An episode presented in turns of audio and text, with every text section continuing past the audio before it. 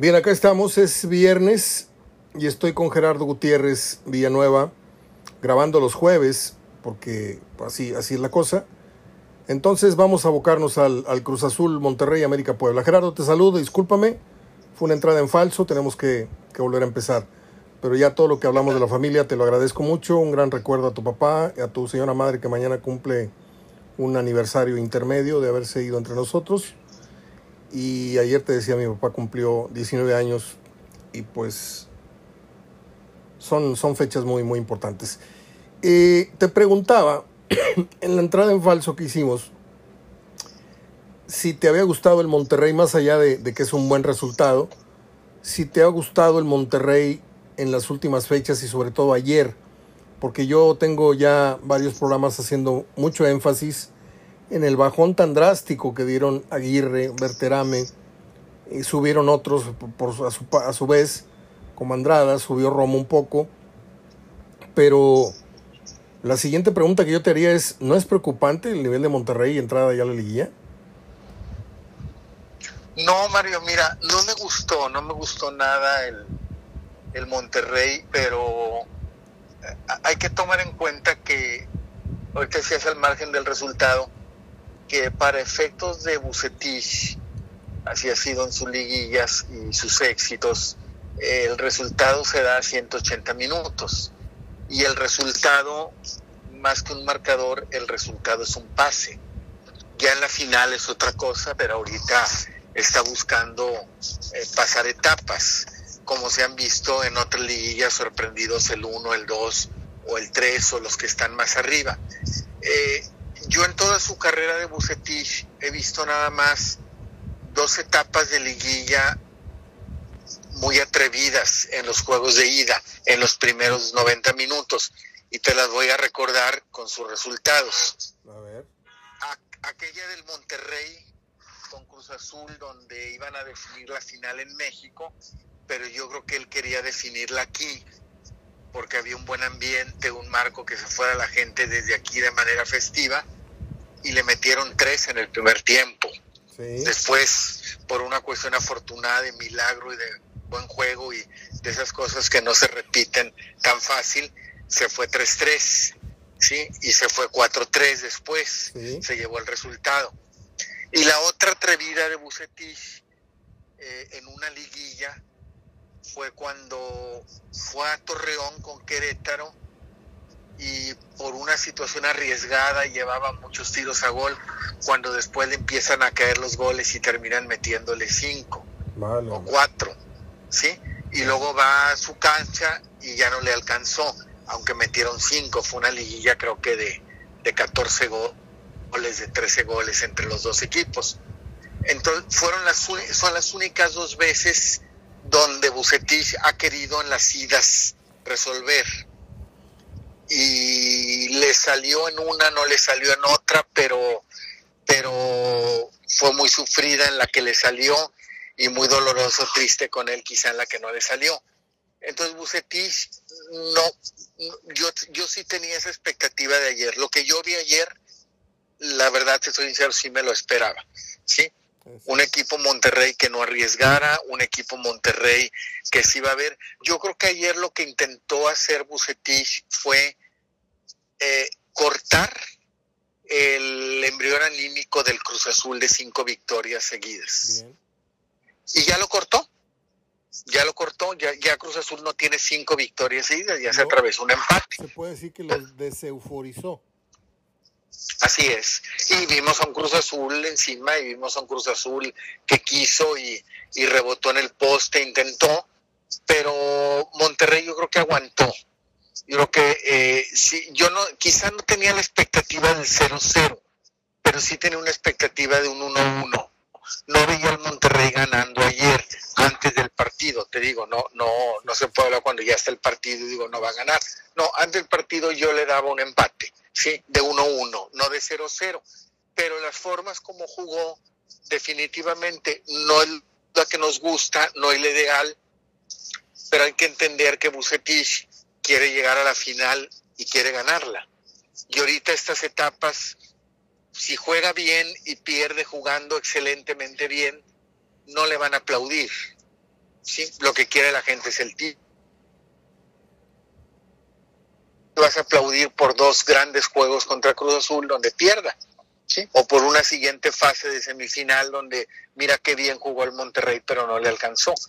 Entonces se trata de pasar estas etapas, eh, es decir, así lo vamos a ver en semifinal, así lo vamos a ver en, en, en, esta, termina, en esta culminación de la final. Quizá el sábado eh, un poco más atrevido en ese sentido, no porque vaya a proponer, sino porque Cruz Azul tiene que anotar.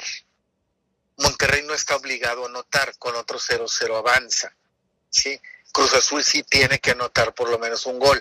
Y en ese tener que anotar es cuando el Monterrey va a encontrar más espacios. Y con más espacios, pues va a buscar ya liquidar un partido con una victoria. Pues me desarmaste, porque yo, para empezar, yo en el programa de ayer, si lo escuchas, dije que yo esperaba el partido que vimos. Incluso esperaba el 0-0 pero me parece que cuando tú ya tienes, respetando a Víctor Manuel Bucetich, que le tenemos una estima y un respeto muy altos por la calidad de persona que es, por lo que ha ganado, pero ¿no sientes tú que esto va en detrimento de una imagen que pretende el Monterrey? Digo, quieren ganar títulos como institución y la afición creo que con una mueca se levantó del sofá, pero dicen, bueno, pues venimos con el resultado, pero en el fondo hay un, hay un dejo de que con ese equipo se puede hacer más. ¿sí? Ese es el único, el único asterisco que yo le pongo al trabajo de Víctor, que nunca ha terminado por redondear eh, eh, en, en acción lo que tiene en la papeleta curricular. La, la, la, la papeleta de Bucetich habla de un super técnico.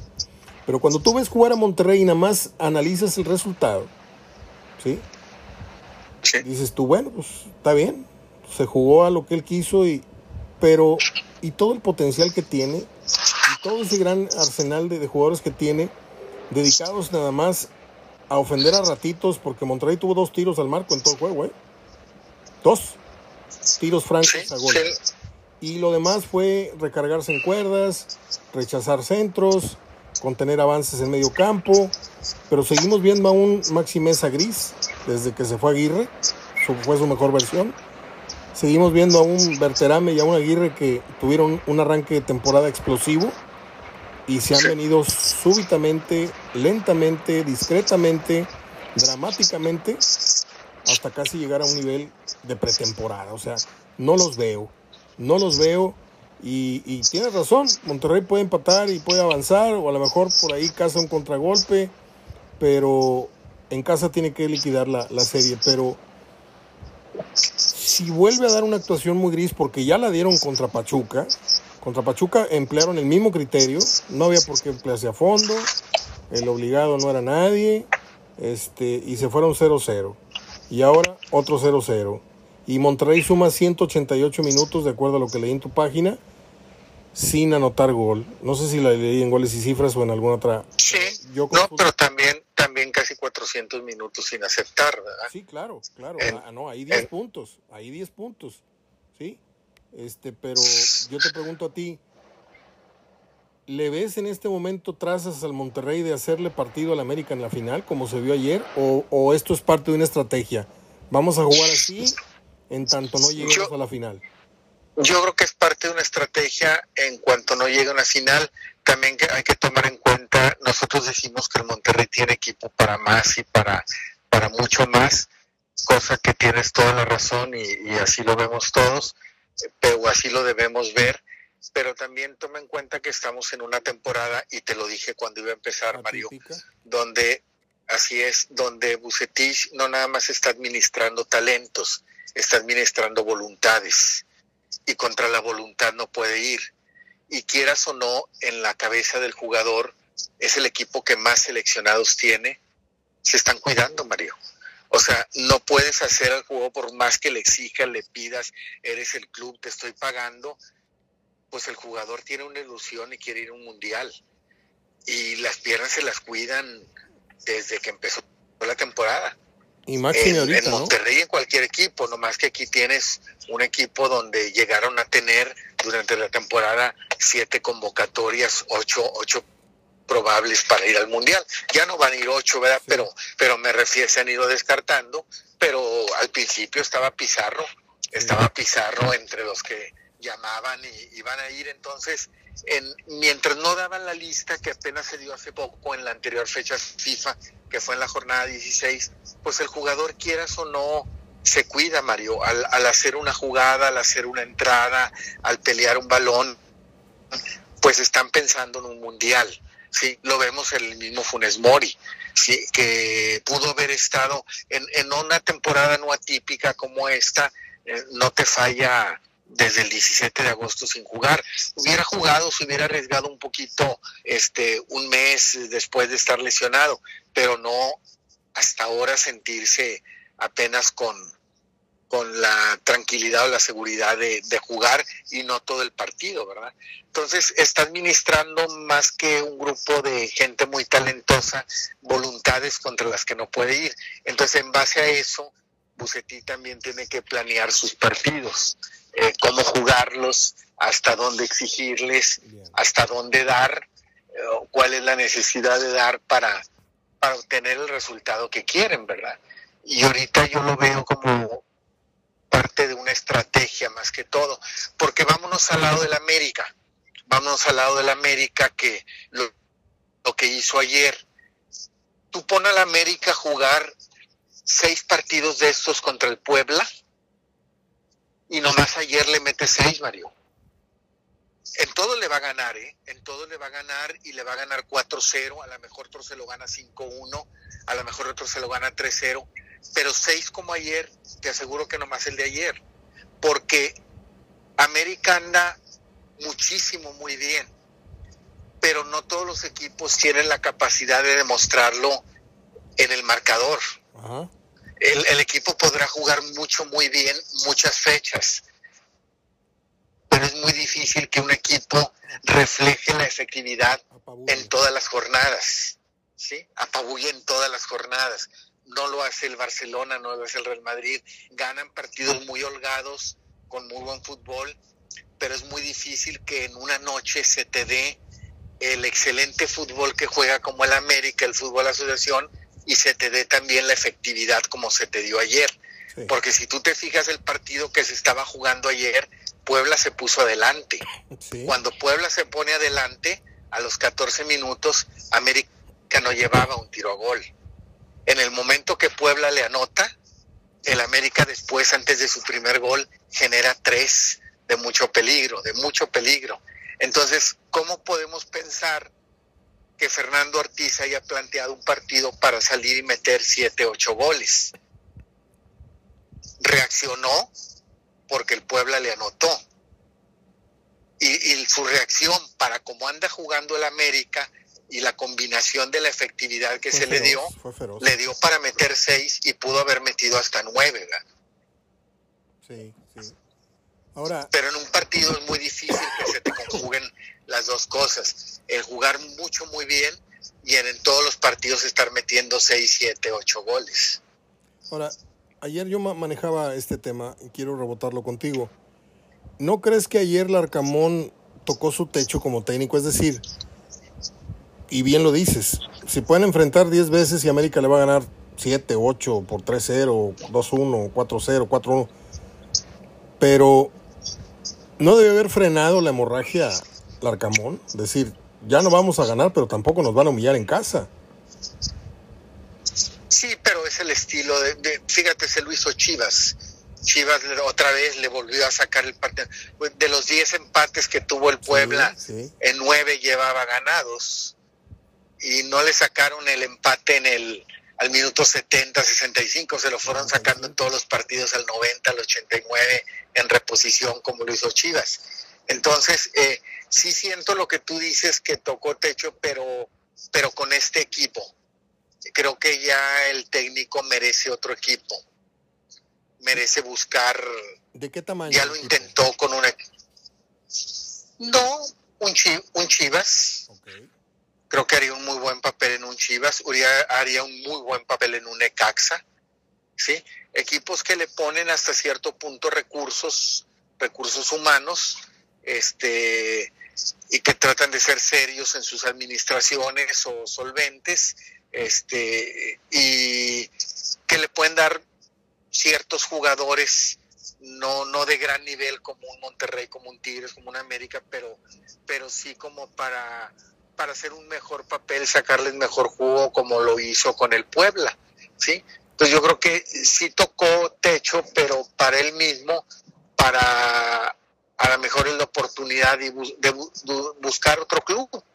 No te digo que un Querétaro con esa falta de seriedad del Querétaro, este, pero sí, sí un Necaxa, sí un Chivas, yo creo que sí podría ser un, un este, un papel mejor como lo, lo, mucho que alcanzó con el Puebla con, con recursos muy limitados. Un Santos llegado el, el, final de la, de la era Fentanes, ¿no?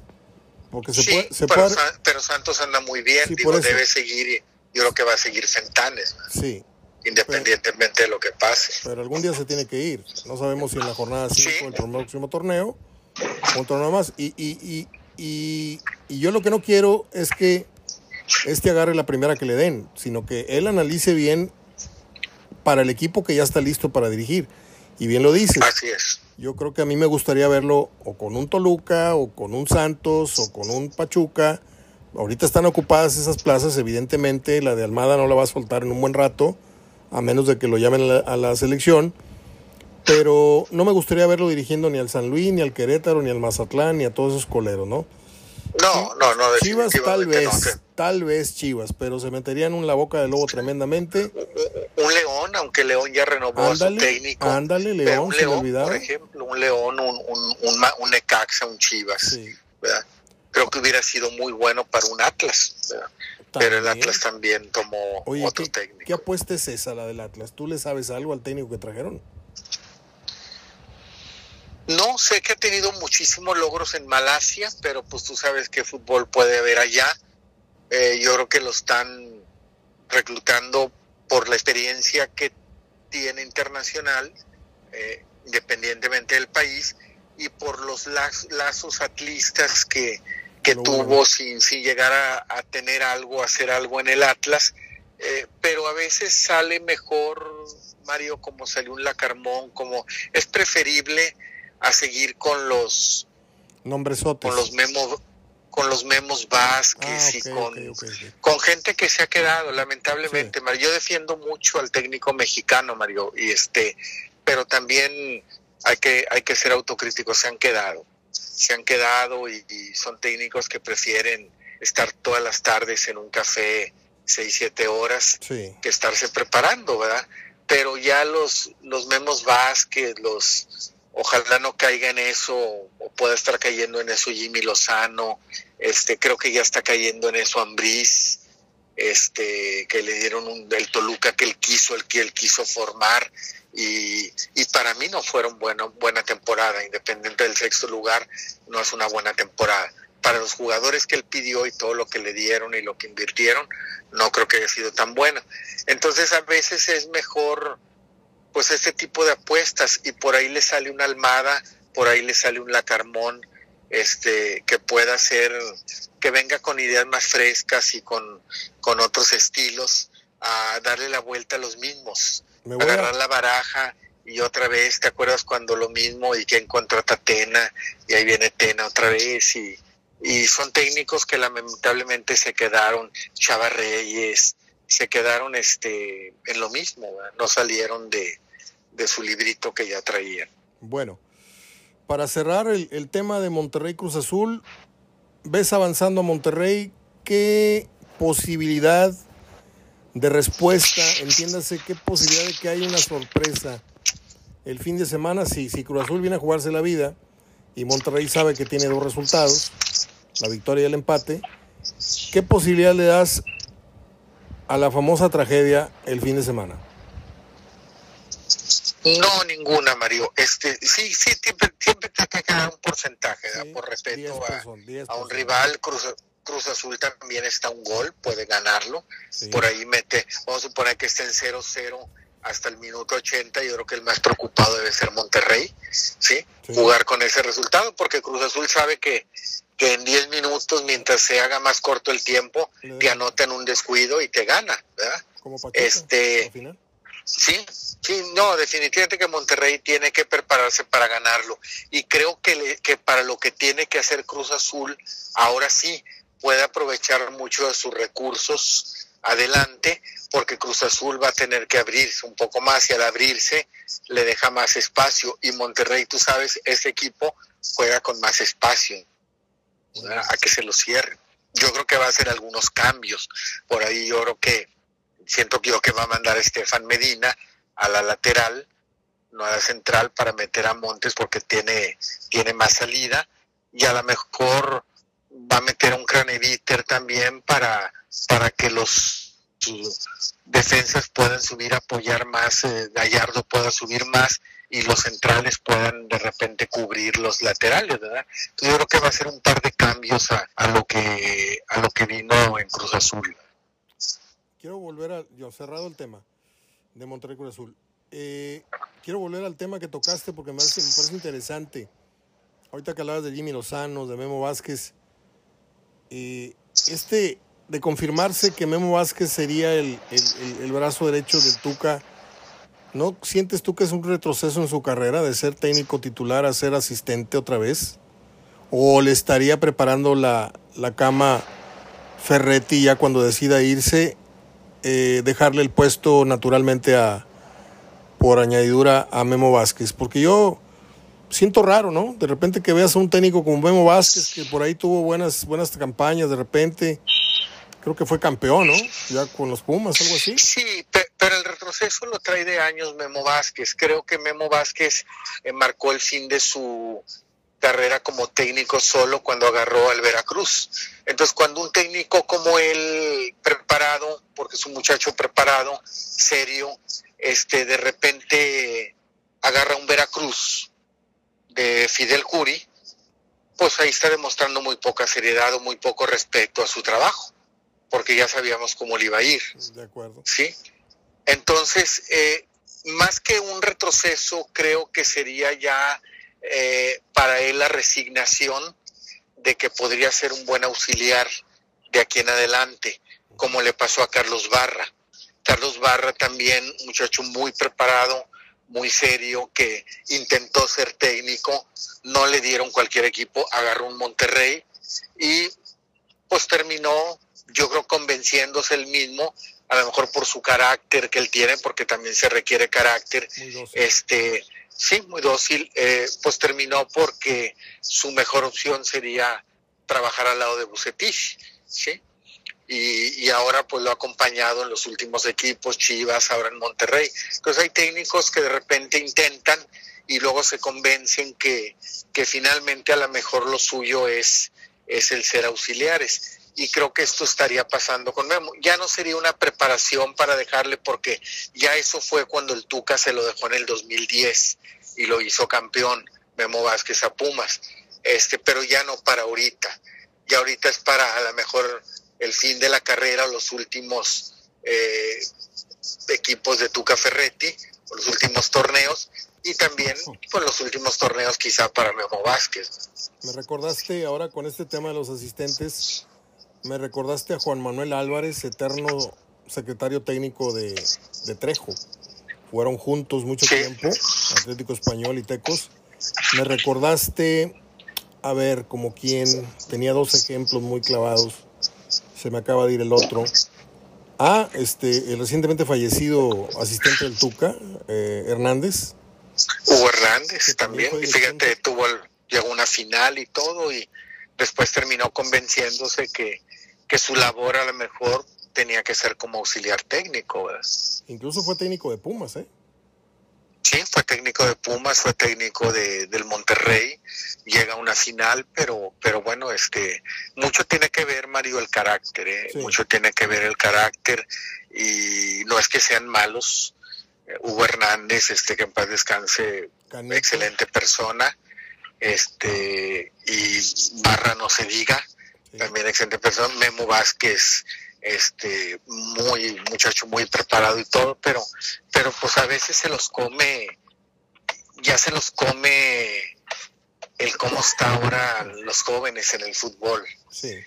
Este, yo le platicaba ayer a unos muchachos en la oficina, le platicaba que yo soy de repente mal pensado, Mario, y yo creo que lo de Montes no fue gripa, ¿eh? No, no fue Yo creo que lo de Montes no fue gripa. Yo creo que Montes le volvieron a remover ahí el promotor, que ok, si no lo quieren en Rusia, por ahí debe haber surgido una, una esperanza en España. La versión, sí, y porque si un jugador tiene gripa desde la mañana que entrenan, porque entrenó en la mañana antes de viajar, y ya nada más comen en el barrial y de ahí van al aeropuerto, no crea un, no crea un bucetí tan, tan poco serio o tan poco preparado para decir, bueno, no lo llevé, pero el otro día sí pido que viaje.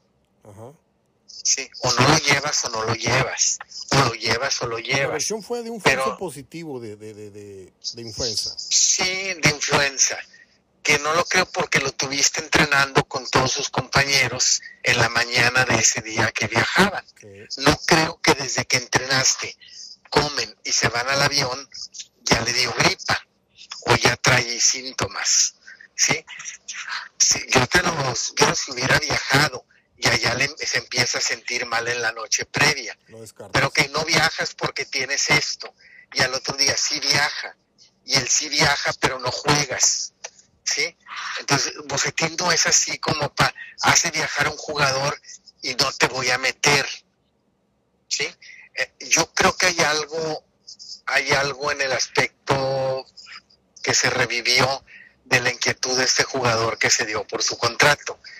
Entonces, ah, te, comento esto porque te iba a ejemplificar cómo son los futbolistas ahora, que a veces pueden más con el carácter o la bondad eh, de, técnicos a lo mejor muy preparados o personas muy preparadas, pero no en, eh, no en cuanto a carácter.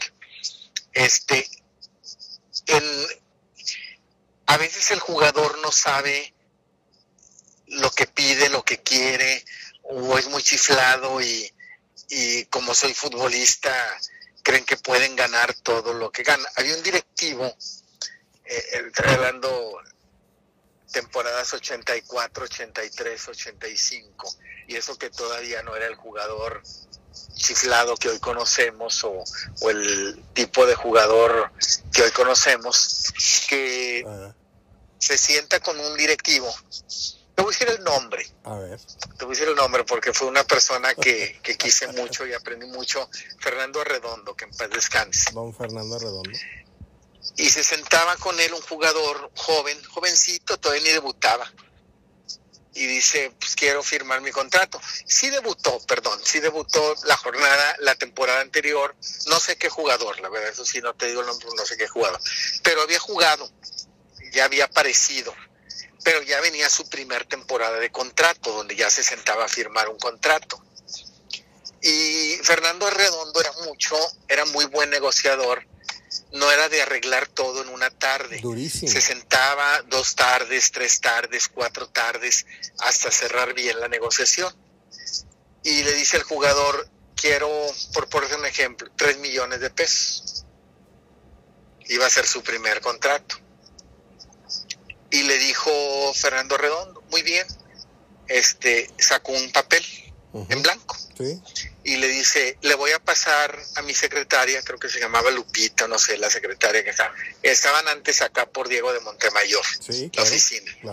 Dijo, le, voy a pasar para que te haga el contrato, nomás ponme en este papel eh, la cifra, ponme tres millones. Y se quedaba el jugador con la pluma un rato. Y le dice Fernando Redondo, ¿qué, qué pasó? Dice, es que no sé cuántos ceros lleva. No sé escribir, no sé qué escribir tres millones en número. Ah. Entonces le recoge Fernando Redondo el papel y la pluma, le dice, bueno, pues mañana seguimos negociando. Sí, pues yo, yo le tengo que pasar este papel a Lupita para que haga el contrato, pero pues no sabes cómo se escribe, pues, pues mañana. primero va a enterarte de lo que son tres millones y cómo se escribe. Entonces mañana nos sentamos otra vez. Psicológicamente se le puso arriba. Y lógico, el jugador no le dieron contrato de 3 millones. Pero lo que voy es esto, cómo el jugador se siente, dice, quiero esto, a veces sin saber lo que está pretendiendo o lo que quiere. ¿sí? Entonces, este, eso te estoy hablando de 83, 84. Imagínate cómo es el joven de ahora con respecto a esa época, pues son difíciles, es, es difícil de tratar. Entonces, eh, hay técnicos que no tienen el carácter para liar o para tratar un plantel por más conocimientos o más preparación que tengan.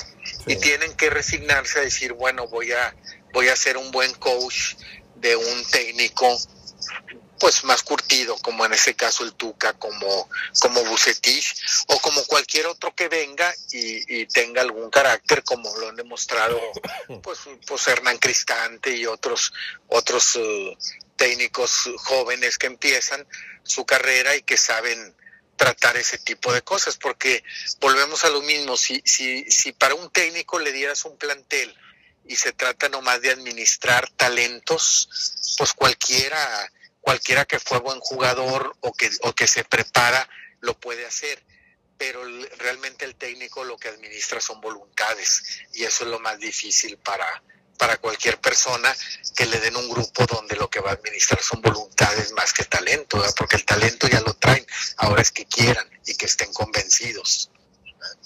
No, pues acabas de dar cátedra, Gerardo. Yo nunca había visto ese enfoque. Y mira que soy tu sombra en muchas cosas.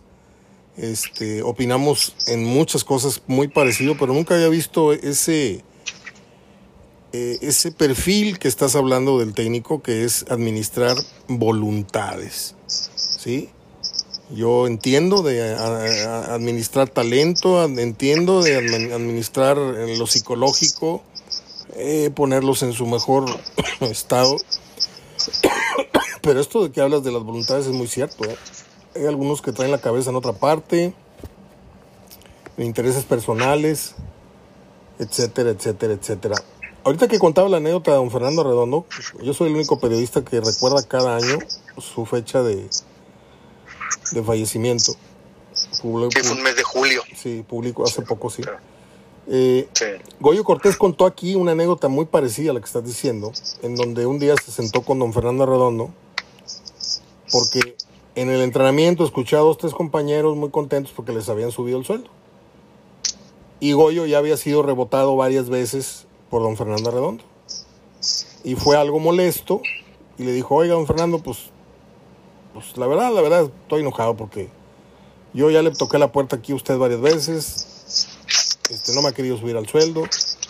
Y ahí andan dos, tres güeyes que ni juegan este, lo que deben de jugar y, andan ahí brincando de gusto porque les, les mejoran el contrato. Y dice don Fernando, ven, lo agarró así de los hombros, vamos a la oficina, abrió un cajón y le enseñó los contratos de las dos personas en cuestión. Y Goyo Cortés abrió los ojos, dijo, a cabrón gano más que ellos. Todavía el contrato de Goyo seguía siendo mejor que el de ellos. Era, era un genio, era un genio. Yo, yo a don Fernando lo tuve como, como mi asesor. Él sabías que, si supiste que trabajó muchos años en seguros. Seguros, sí, Seguros Monterrey. y él fue el que me convenció para que yo entrara a Seguros Monterrey. No ejercí nunca, ¿eh?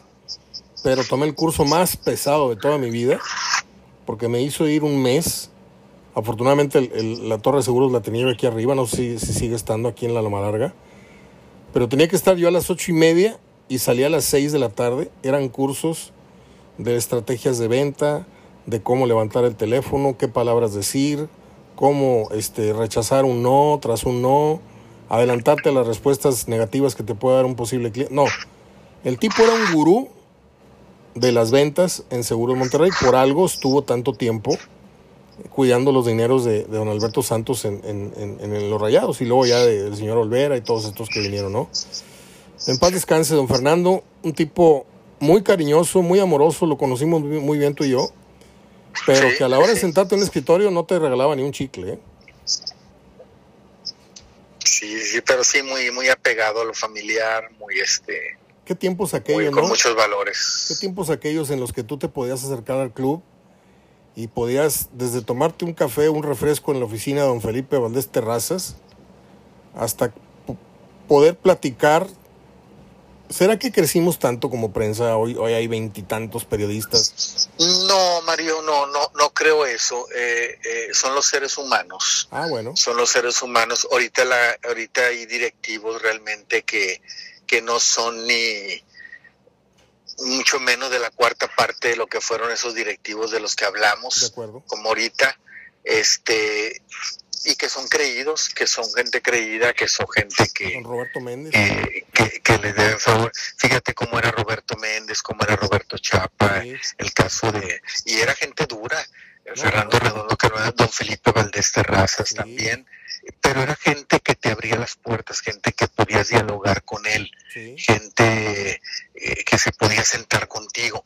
Podían tener diferencias, en lo que piensan y podían a veces también molestarse, se molestaban también los directivos y te reclamaban también, pero, pero finalmente la cuestión humana, el trato humano no lo perdían, sí, lo manejaban también muy bien. Y los de ahora no, los de ahora este, te dan el portazo si es que, pues, para empezar ni dejan que te acerquen 10 metros, ya no te digo de su oficina, del club, ¿sí? Entonces, este, blindados. sí, sí están blindados y, y no, no son los directivos de antes, pero, pero no, no es que seamos, no es que éramos pocos periodistas o, o si éramos mejores o peores, no, no, no, es simplemente como, como es ahora, cómo son ahora los, los directivos, simplemente, simplemente compara un, un don Alberto Santos, eh, quien fue y y todo lo que hizo por el Monterrey como presidente, eh, a cómo son muchos, casi todos los presidentes de clubes de ahora, ¿sí?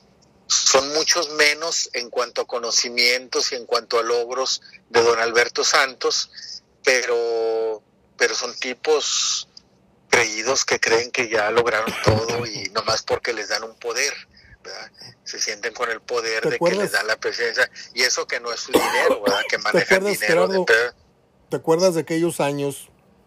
Al menos yo estuve en la cancha desde los 13, 14, 15, 16 años. Y por ahí empezaste a aparecer. ¿Te acuerdas de aquella linda convivencia que se daba en la cancha faltando una hora y media?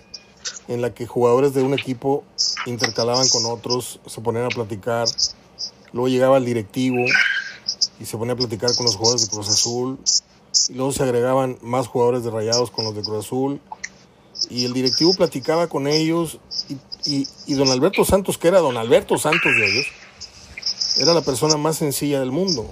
Y ahí junto con él, eh, eh, Gómez Collado, que en paz descanse también, y, mi papá ahí que metía la oreja, Loncho Montemayor, y se hacía una gran convivencia porque antes el directivo, y luego vino Nacho Santos, antes el directivo era, era gente, eran personas, hoy son gente venido de empresas, bajados de una nube, del cielo, de, FEMSA y de CEMEX, y sienten que el mundo no los merece, sienten que no te pueden dar más de un minuto, más de una declaración cuando no sea el día y, la hora correcta.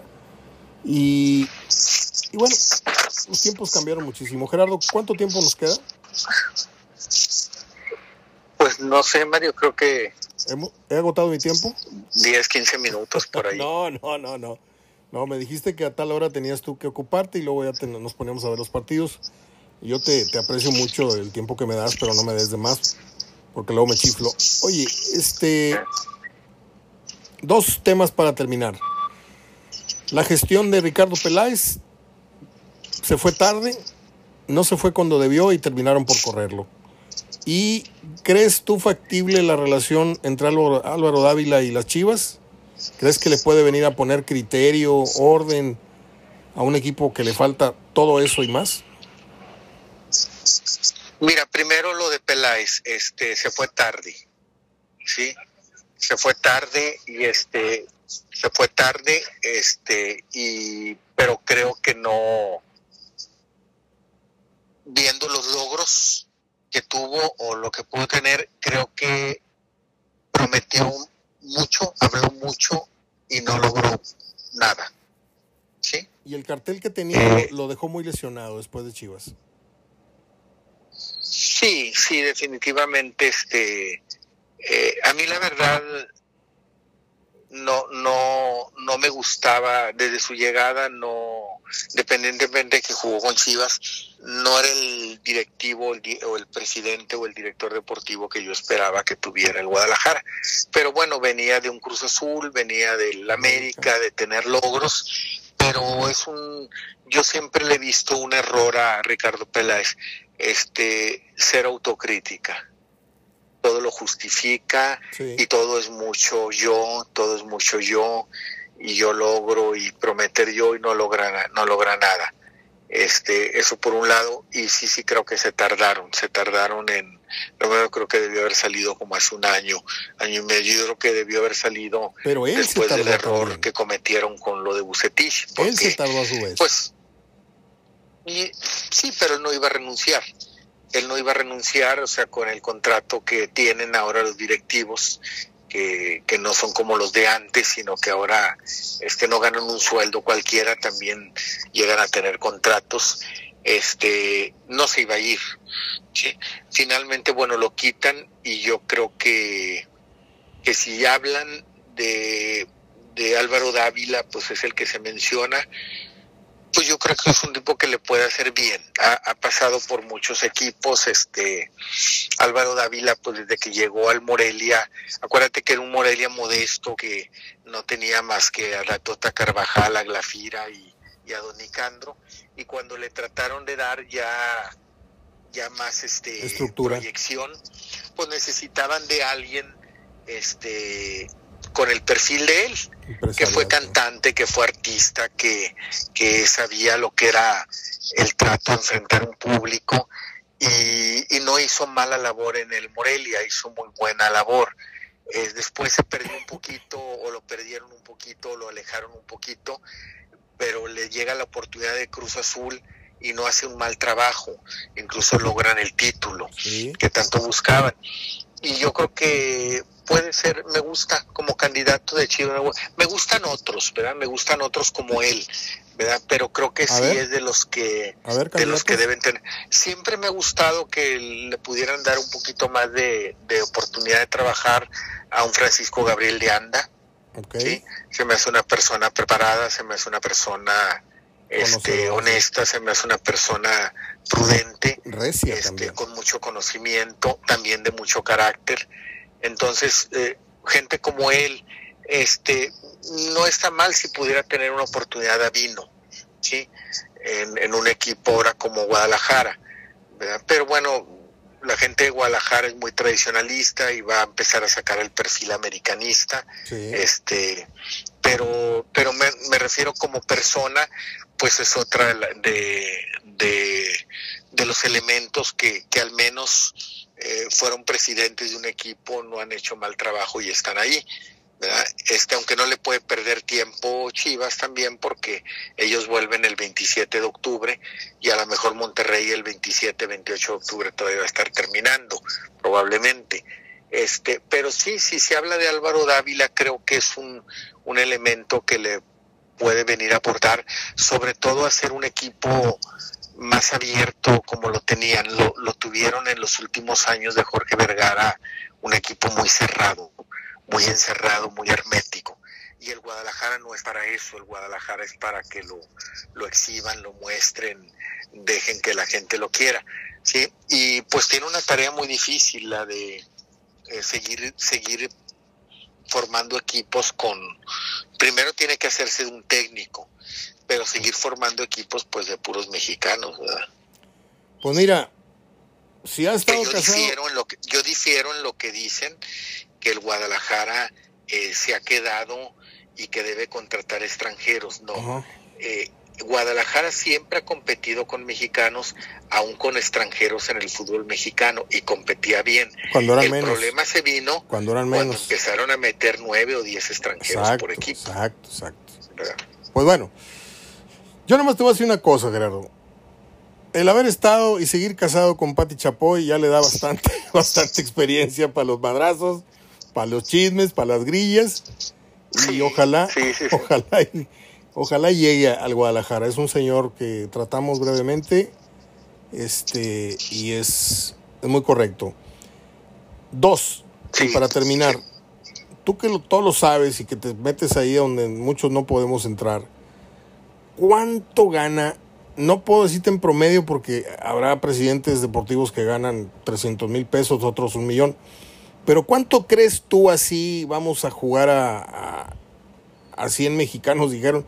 ¿Cuánto crees tú que gana o ganó Davino en su gestión como presidente deportivo?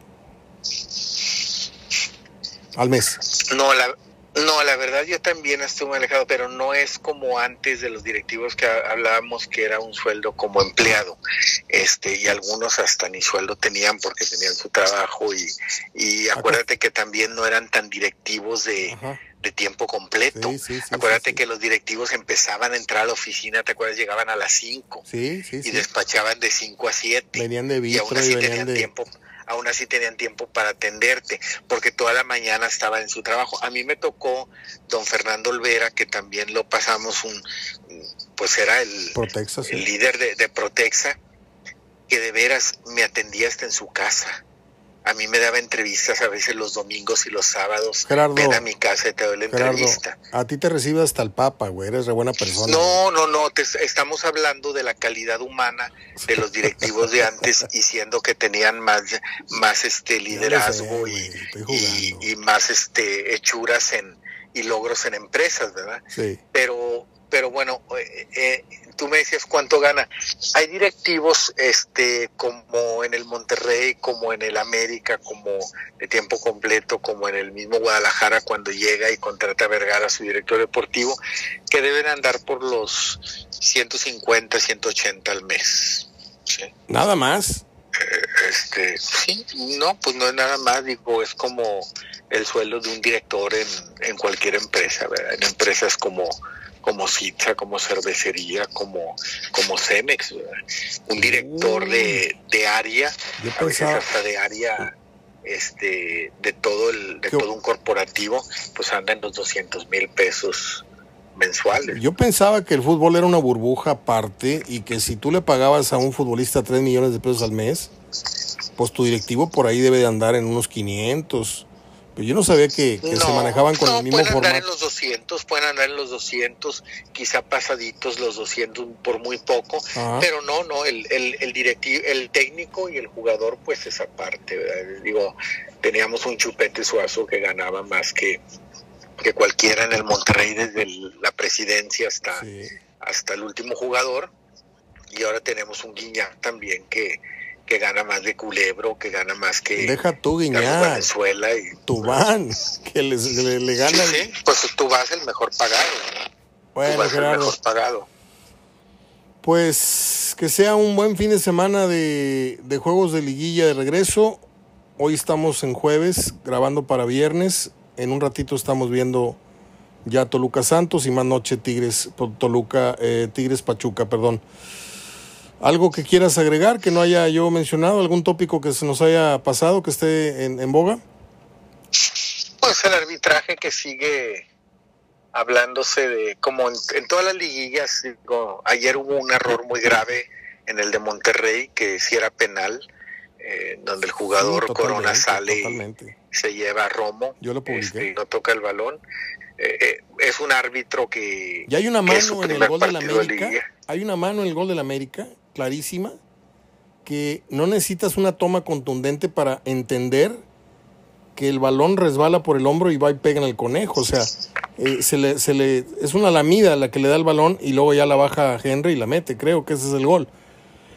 Sí, pero es muy difícil verla para un árbitro, apenas en un bar. Pero si en el bar pones a gente que fue tu peor calificada como árbitro en todo el torneo, y le dices como premio, pues ahí te va a salvar, ¿cómo, cómo crees que juzgue las jugadas si en la cancha no las supo juzgar?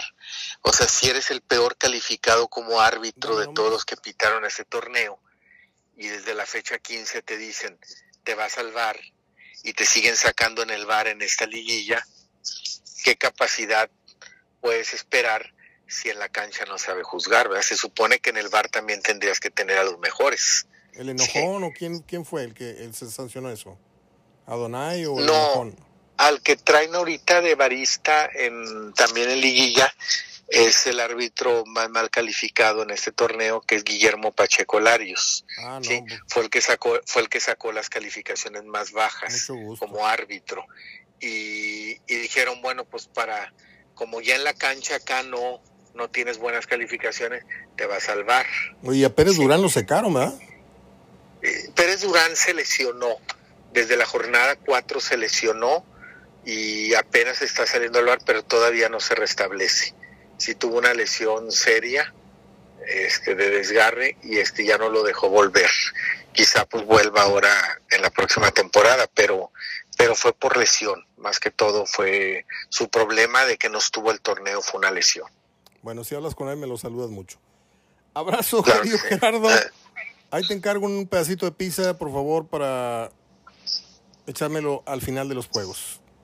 Al ver los juegos, sí. Sí, sí, pues estamos grabando esto. Quisimos hablar de Tigres o Sí, pudimos sí, hablar del sí. Toluca Santos, bueno, pero ya será cuando pasen, porque seguro también que los Tigres este, pueden pasar.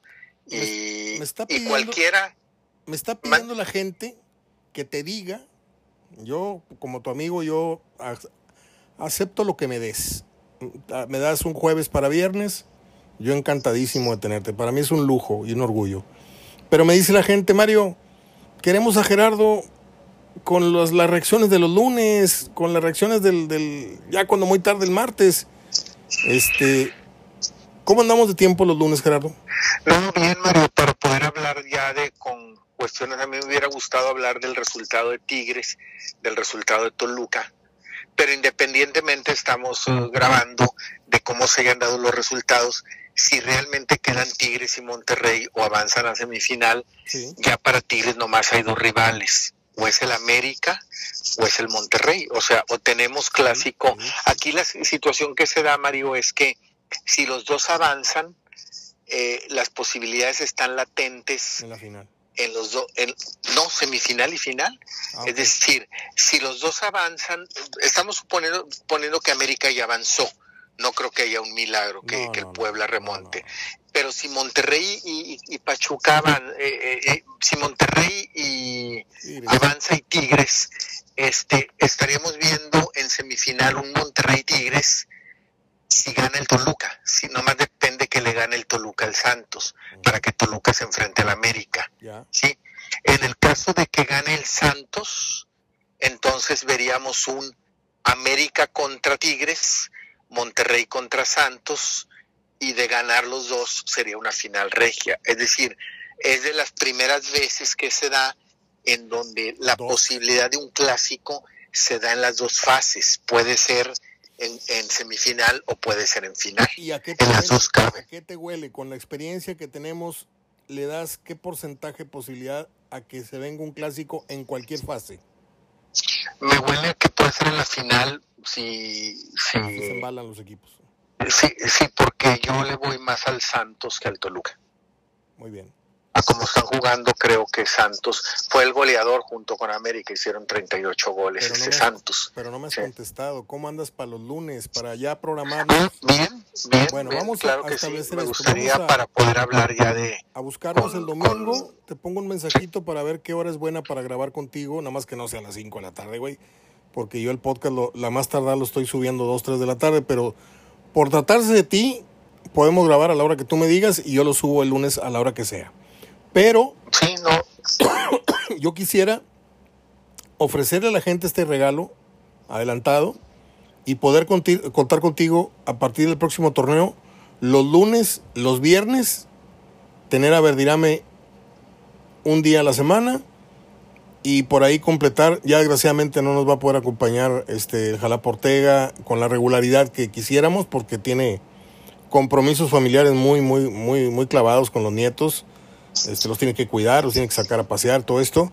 Goyo Cortés dijo paso porque pues no veo muchos partidos y, y lo quiero mucho a Goyo, pero entonces tengo a Díaz Ábalos, te tengo a ti, te tengo a Verdirame, tengo un corresponsal en Argentina que ya voy a reactivar, ahora con esto el Mundial. Pero sería buenísimo, Gerardo, que como en aquella etapa en la que te tuve conmigo en radio los, las mañanas, ¿te acuerdas?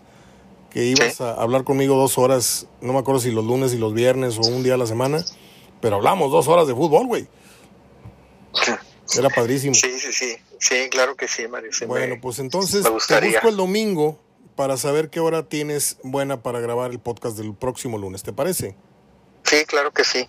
Claro que sí, me parece. Y, y pues antes de terminar, este, sí, pues que vaya un saludo, te comparto, este, pues falleció hoy Santos Escobar, que pues trabajó mucho en el Club Monterrey, este, allá en la época en el 89, 88, 90, toda la época del Ankenau, pues en la cuestión de uniformes, en la cuestión de ir a surtir los uniformes, llevarlos al, al barrial, llevarlos al cerrito, al cerrito en este caso, este, y pues falleció hoy, sí, ¿verdad? Entonces, este, de eso pues, versó, de eso versó, un saludo a su, a su familia. Sí, claro, Gerardo. Yo le dediqué un espacio en el programa de hoy jueves, estamos grabando hoy jueves para mañana viernes, pero el programa de hoy le dediqué varios minutos y le dediqué un nudo en la garganta al buen Santos Escobar porque una vez me llevó a Benito Floro a la casa de Pancho Villa para que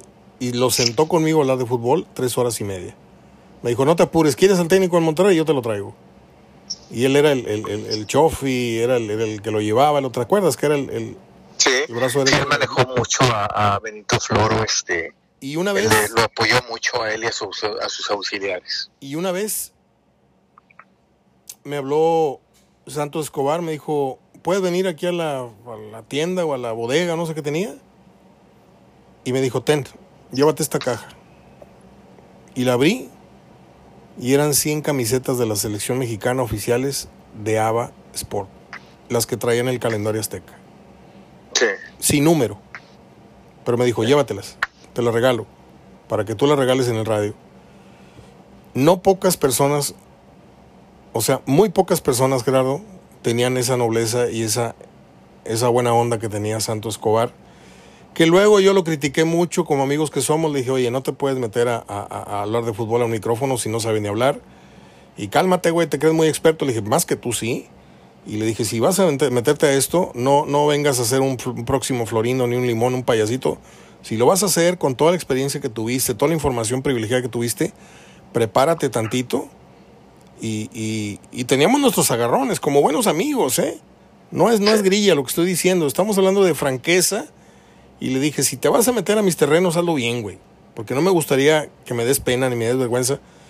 Y, y bueno, hasta hace pocos meses lo vi grabando sus comentarios en video, en TikTok. Ya se veía muy, muy bajo de energía. Descanse en paz nuestro querido amigo. Yo le decía el mandril. Eh, no puedo decir al aire cómo me decía él, pero nos llevamos, nos llevamos muy fuerte y lo quería yo mucho. La verdad lo quería yo mucho. Te agradezco que haya recordado este pasaje pero yo también ya había hablado con, con la gente de, de, él. Y bueno, ya está, ya está en el cielo hablando de fútbol con, con mucha gente que se nos adelantó, que, que también perteneció al, al, Club de Fútbol Monterrey, empezando por mi papá, que también lo quería mucho él, a mi papá y mi papá a él. Gerardo, es todo. Platicamos 58 minutos cuando me dijiste que ibas a platicar 40 y por eso, por eso te quiero más que ayer, canijo.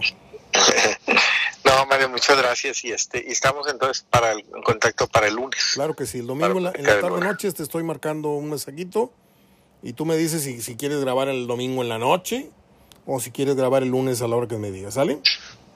Claro que sí, Mario, muchas gracias. Abrazo. Hasta luego. Es Gerardo Gutiérrez Villanueva, mi amigo, mi colaborador, mi brazo derecho, mi consejero, mi ejemplo, y, muchas cosas más. Dispénseme, pero yo cuando quiero a alguien se lo digo hasta que le revienten las orejas, porque luego no quiero que digan, es que en vida, hermano, en vida. No, yo en vida le digo a mi gente, que no son muchos, lo que valen para mí, lo que, lo que son. Y hay gente que, bueno, ¿para qué le digo? Se va uno de bruces a veces. Es todo. Les dejo este programota con Gerardo Gutiérrez Villanueva. Y les dejo mi reputación para que le hagan pedazos. Hasta el próximo lunes. Soy Mario Ortega, hablando de fútbol. Hoy nos vamos sin efemérides porque son 59 minutos con 40, 41, 42 segundos. hasta el próximo lunes y que avancen Rayados y Tigres de ser posible para que esto siga teniendo sentido, para que este programa siga teniendo sentido y no estar hablando de partidos ajenos. Hasta lunes. Bien, acá estamos, lunes 17 de octubre y los lunes obliga la charla con el pibe Verdirame. Sergio, te saludo con el aprecio de siempre y vamos a tratar de aprovechar al máximo tu tiempo. Eh, se jugaron las, las llaves que estaban previstas para esta fase inicial de la liguilla y en cierto sentido se dieron los resultados lógicos, ¿no? Salvo, salvo el de Toluca en Santos. Sí, sí, lo dices bien, Mario. El único resultado que yo no esperaba era el de Santos, pero de la llave la única que, que hubo fuerza o paridad en el resultado sí. es la de Tigre. Las otras se definieron muy rápido. ¿A qué me refiero? El gol de Berterame hace que la serie de Monterrey se defina muy rápido. Después de ese gol necesitaba dos Cruz Azul. Y la serie de Toluca, al caer el primer gol también tenía que ir por dos. Y cae el segundo muy rápido, se define. La única viva y la única llave que peleó un equipo hasta el final fue la de Tigres pero bueno, termina cayendo el equipo de Miguel Herrera y, duele porque ya van tres torneos y no puede avanzar en ninguno de ellos a una final. ¿América muy favorito o crees tú que el resultante entre Monterrey y este Pachuca le, le, puedan amenazar en algo este tremendo favoritismo que tiene el título? Para mí es muy favorito América, pero si hay alguien en todo este campeonato yo lo digo de hace mucho, se llama Monterrey Pachuca. Yo siempre puse escalón arriba en el final del torneo, ¿no? Sí. América, luego Pachuca, Monterrey, luego los demás, Tigres, Santos, los demás. Entonces me parece que sí, si hay alguien que le puede ganar al Club América, que es el mejor en este torneo, es el que salga de, de la semifinal de Monterrey Pachuca, que la veo muy, muy pareja, con dos equipos de estilos muy diferentes pero que, puede resultar una serie muy peleada hasta el final. ¿Qué le pasó al Santos? Porque yo no me le quiero ir a la yugular a, Fentanes, pero creo que pagó el precio, ¿no? La novatez. Eh, tenía en la serie, eh, le dieron vuelta a un resultado en Toluca, luego lo terminan perdiendo. Y luego el equipo se le distrae y en cosa de tres minutos se le va totalmente el pase. Eh, no le veo mucho fútbol a Toluca como para si llega eh, a, avanzar, bueno, no, no va a avanzar obviamente, no le veo mucho fútbol, más la, únicamente quiero decir la posibilidad la tiene en un arranque de esos explosivos que tuvo a inicio de torneo, que pueden ser este, desquiciantes para la América o para cualquiera, pero luego viene el bajón normal que ha tenido. Pero es la única posibilidad que yo le a Toluca que tenga un arranque endemoniado en Toluca y que agarren a, la América un poquito este, dormido o confiado, pero en la vuelta no les veo manera, ¿eh? No, el, problema de Toluca, Mario, aparte que es un plantel inferior y que hoy se va a enfrentar al mejor equipo, es que esos arranques que tú dices lo ha tenido durante el torneo. Sí. A los 14 minutos le ganaba 3 a 0 al Atlas y terminó ganando 3 a 2 sufriendo. Sí. Le ganaba en 9 minutos 2 a 0 al Santos y terminó ganando 4 a 3 sufriendo. Y con el América no podés dar esa ventaja. Si tú te pones en ventaja con el América, tienes que ir por algo más un gol de diferencia ganarle al América en Toluca no va a ser el verdadero eh, el verdadero triunfo. Eh, ¿Por qué? Porque América te lo puede dar vuelta. Yo la posibilidad la veo pocas y en lo de Santos yo creo que desperdició muchas situaciones de gol en el primer tiempo en el juego en Torreón. Y después no tuvo respuesta cuando cae el primer gol. En vez de darse la pausa y estar tranquilo, ir en busca de esos dos goles, porque todavía tenía 88 minutos para hacerlo, se descuidó, siguiente pelota parada distraído, cae el segundo gol y ahí sí ya se le hizo cuesta arriba. Bien, voy a hablar ahora de Rayados. Eh, sabemos el resultado, lo vimos el partido, pero para ti Rayados avanza, pero preocupa. No, a ver, preocupar no. Lo que creo que Monterrey está muy por debajo del máximo nivel que puede. Me parece que en muchos momentos de la serie fue dominado por Cruz Azul pero se encontró con el mejor Andrada, se encontró con, con la suerte en algunos momentos de su lado. Sí. Pero no, ¿sabes por qué no me preocupa? Porque si jugando así logró pasar, yo creo que tiene que mejorar la forma futbolística, tiene que, que dar algo más Monterrey. Está en semifinales, me parece que en la serie, te soy sincero, Mario, yo hago un análisis raro. ¿Por qué te digo raro? A ver. Porque yo analizo el partido y veo a Cruz Azul superior en 180 minutos. De acuerdo. Con más situaciones de gol, con mejor posición de balón, con mejores lapsos del partido, pero nunca sufrió. Entonces, si un equipo que está dominado no termina sufriendo la serie, porque fíjate que lo más cerca que tuvo Cruz Azul era antes del gol de Berterame y le faltaba un gol. Hace el gol Berterame, estaba a dos. Nunca se pudo poner ahí a tiro, nunca pudo estar Cruz Azul en que este es mi momento y lo gano. Sí, le llegó mucho, sí preocupa esas cosas de Monterrey, pero yo veo a un Monterrey que, que ha tenido ese oficio o ha entendido lo que quiere Buse para ganar los, los partidos sin jugar bien. Lo único que me preocupa en la semifinal es el antecedente del último partido. Lo vi mucho mejor a Pachuca en el último partido del campeonato, hablo, que a Monterrey. Ahora dices que, que no te preocupa ante el planteamiento que te hago, pero dices a la vez que Cruz Azul en 180 minutos fue mejor. ¿Y crees tú que pueda correr con esa misma suerte en Pachuca? Sí, pero no me preocupa porque no, es que no es suerte solamente, son planteamientos, no digo que jugó para que Andrada sea figura, pero siempre tuvo la serie de su lado. Quizá hubiéramos podido ver un Monterrey diferente si en el primer tiempo, al, al minuto 15, cae la que tuvo Cruz Azul y que salva Andrada nunca lo tuvo, nunca pude ver al mejor Monterrey. Yo creo que Monterrey siempre jugó con el resultado. Yo quiero ver ahora en Pachuca qué pasa. Hace un rato con Santi hablábamos que un gol de diferencia quizá en Pachuca no es mal resultado. Y ahí tendríamos que ver otra forma de jugar de Monterrey, más ofensivo, más arriesgado, yendo en busca del marcador. Yo te soy sincero, creo que Monterrey jugó 180 minutos de un fútbol bastante limitado, pero no me preocupa, no me preocupa porque te repito, el, nunca estar en peligro la serie también tiene mucho que ver, Mario, porque nunca la tuvo en peligro. De acuerdo. Bucetich está haciendo gala de sus mejores eh, habilidades, ¿no? De liguilla. Yo lo, siento muy, muy canchero. Sí, sí, sabe lo que hace, sabe a lo que juega, por eso te digo yo no sé si a veces no es mejor ver a un Monterrey yendo de abajo. A ver, ¿a qué me refiero para ver el mejor fútbol? Mientras Víctor la matemática le dé qué pasa, no lo vamos a ver arriesgar mucho y no lo vamos a ver en ningún momento volverse loco. Si vos me preguntás, y reiterando la pregunta anterior, sí, obvio que hay cosas que preocupan.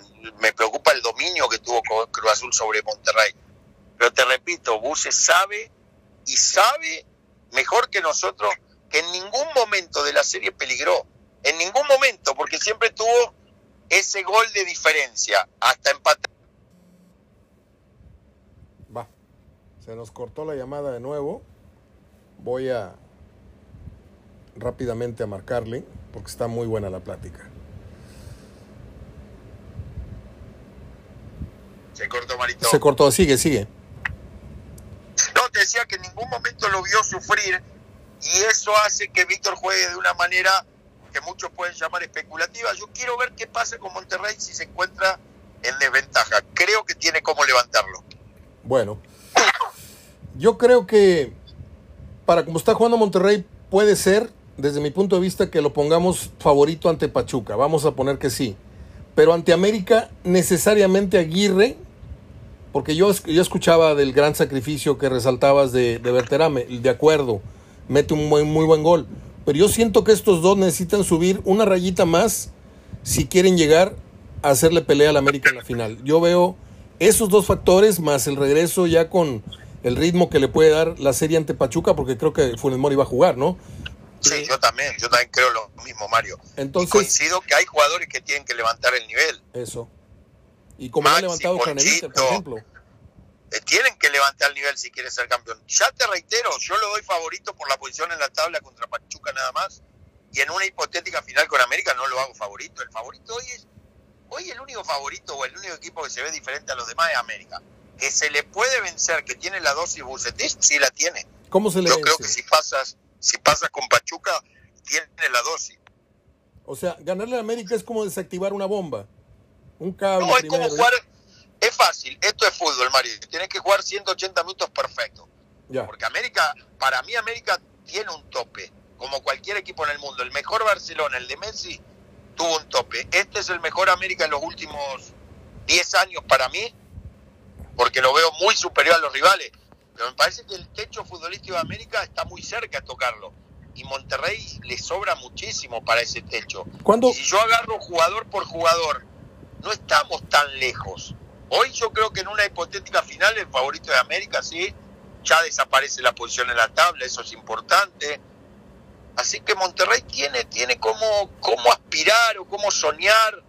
Tiene que levantar, sí, tiene que levantar futbolísticamente. Me parece que, que tiene que ser un poco más agresivo por momentos, porque el 3 a 0 hay que recordarlo, los goles cayeron prácticamente al final del partido, el 2 y el 3. Y el primero viene de un córner, el segundo de un rebote y el tercero desfondado Cruz Azul. No, te salvaste de muchas, porque Andrada para mí bueno, pero era lo que estaba buscando Monterrey, un arquero de liguilla. Ellos tenían en Hugo González un arquero de torneo regular. Exacto. Y en liguilla o clásico le iba muy mal. Ahora tiene un arquero que en el torneo regular es uno más y en la liguilla y los últimos partidos del torneo regular apareció el mejor Andrada. Y, y Monterrey lo dices bien, Monterrey trae el trébol de las cuatro hojas porque ese balón al palo de 10 veces que le hubiera ocurrido a un portero, nueve la mete cualquiera con la espalda. ¿eh? Claro, y es un jugador con mucha técnica y que decide bien porque supera al arquero y pega en el poste. Si cae ese gol ahí hubiera empezado la serie, porque ahí te pones uno a uno y hay serie nueva. A eso me refería cuando yo digo nunca hubo serie o nunca estuvo cerca y la única serie que se definió, mira, yo te voy a dar una estadística, en la primer parte que fue la de repechaje, yo dije, en tu programa también lo comenté, que la serie más pareja era el 8 el 9, pero no porque sea ciencia cuántica, porque es fútbol y el 8 y el 9 el, el, más parejo. y acá pasó lo mismo, yo lo anticipé de antes. Pachuca Tigre era la serie más pareja por mucho y hay gente que quería hacer ver otra cosa. Yo respeto los comentarios todos, pero el, el número te da la posibilidad que vos seas inteligente y analices. Si yo voy ahora a las dos series, la más pareja es Pachuca Monterrey. La otra serie hay una disparidad en puntos, en forma de juego, que, que sí es, eh, me parece bastante grande. Bien. Bueno, eh, ya más adelante hablaremos de, de tus favoritos, que obviamente uno de ellos es el América. Ya luego me dirás cómo vas con Rayados y Pachuca. Perdón. Tengo que entrar al tema de Pachuca Tigres y es un tema escabroso porque es Miguel Herrera eh, pero antes quiero preguntarte, ¿qué tanto ganó Pachuca y qué tanto se regaló Tigres esta serie? Un poco de las dos. A mí hubo momentos de Tigres que no me desagradaron, pero me parece que el primer partido Pachuca mereció más, no mereció perder. Y en el de ayer hubo momentos para cada equipo, pero no te puede suceder lo que le sucede a Tigres en el segundo gol. A mí de las cosas que más le cuestionaría a Miguel en el partido de ayer es, ¿por qué te hacen un gol así? En un tiro libre de costado, que yo lo vengo diciendo hace mucho, no tiene que patear Guiñá, Guiñá tiene que estar ahí para cabecear y para, para hacer goles. Hablo de los tiros libres de costado.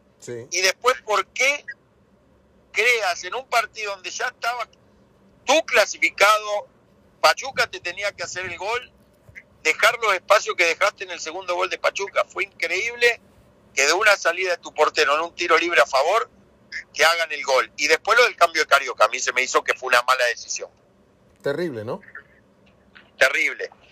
Ya nos podemos entrar a más, ¿viste? Yo creo que aquí no tenía que jugar, que Florian no había hecho nada durante el campeonato para merecer en unos cuartos de final ser titular. No nos equivocamos con eso, porque Miguel es un tipo inteligente y un tipo que seguramente hoy en su análisis estará arrepentido de algunas cosas. Cae el gol y se fue con el cambio que tenía, Bigón por Carioca. Y cuando cae el gol, que todavía estaba a tiempo de cambiar el cambio, no era Carioca el que tenía que salir. Ya. De los cuatro tiempos, ¿cuántos viste mejor a Tigres que Pachuca? Lapsos. Tiempo no, porque en el universitario el primer tiempo te lo resumo en un mal partido de los dos. Cancheros. Aburrido, soso, con pocas situaciones de gol. Y el segundo tiempo fue superior Pachuca.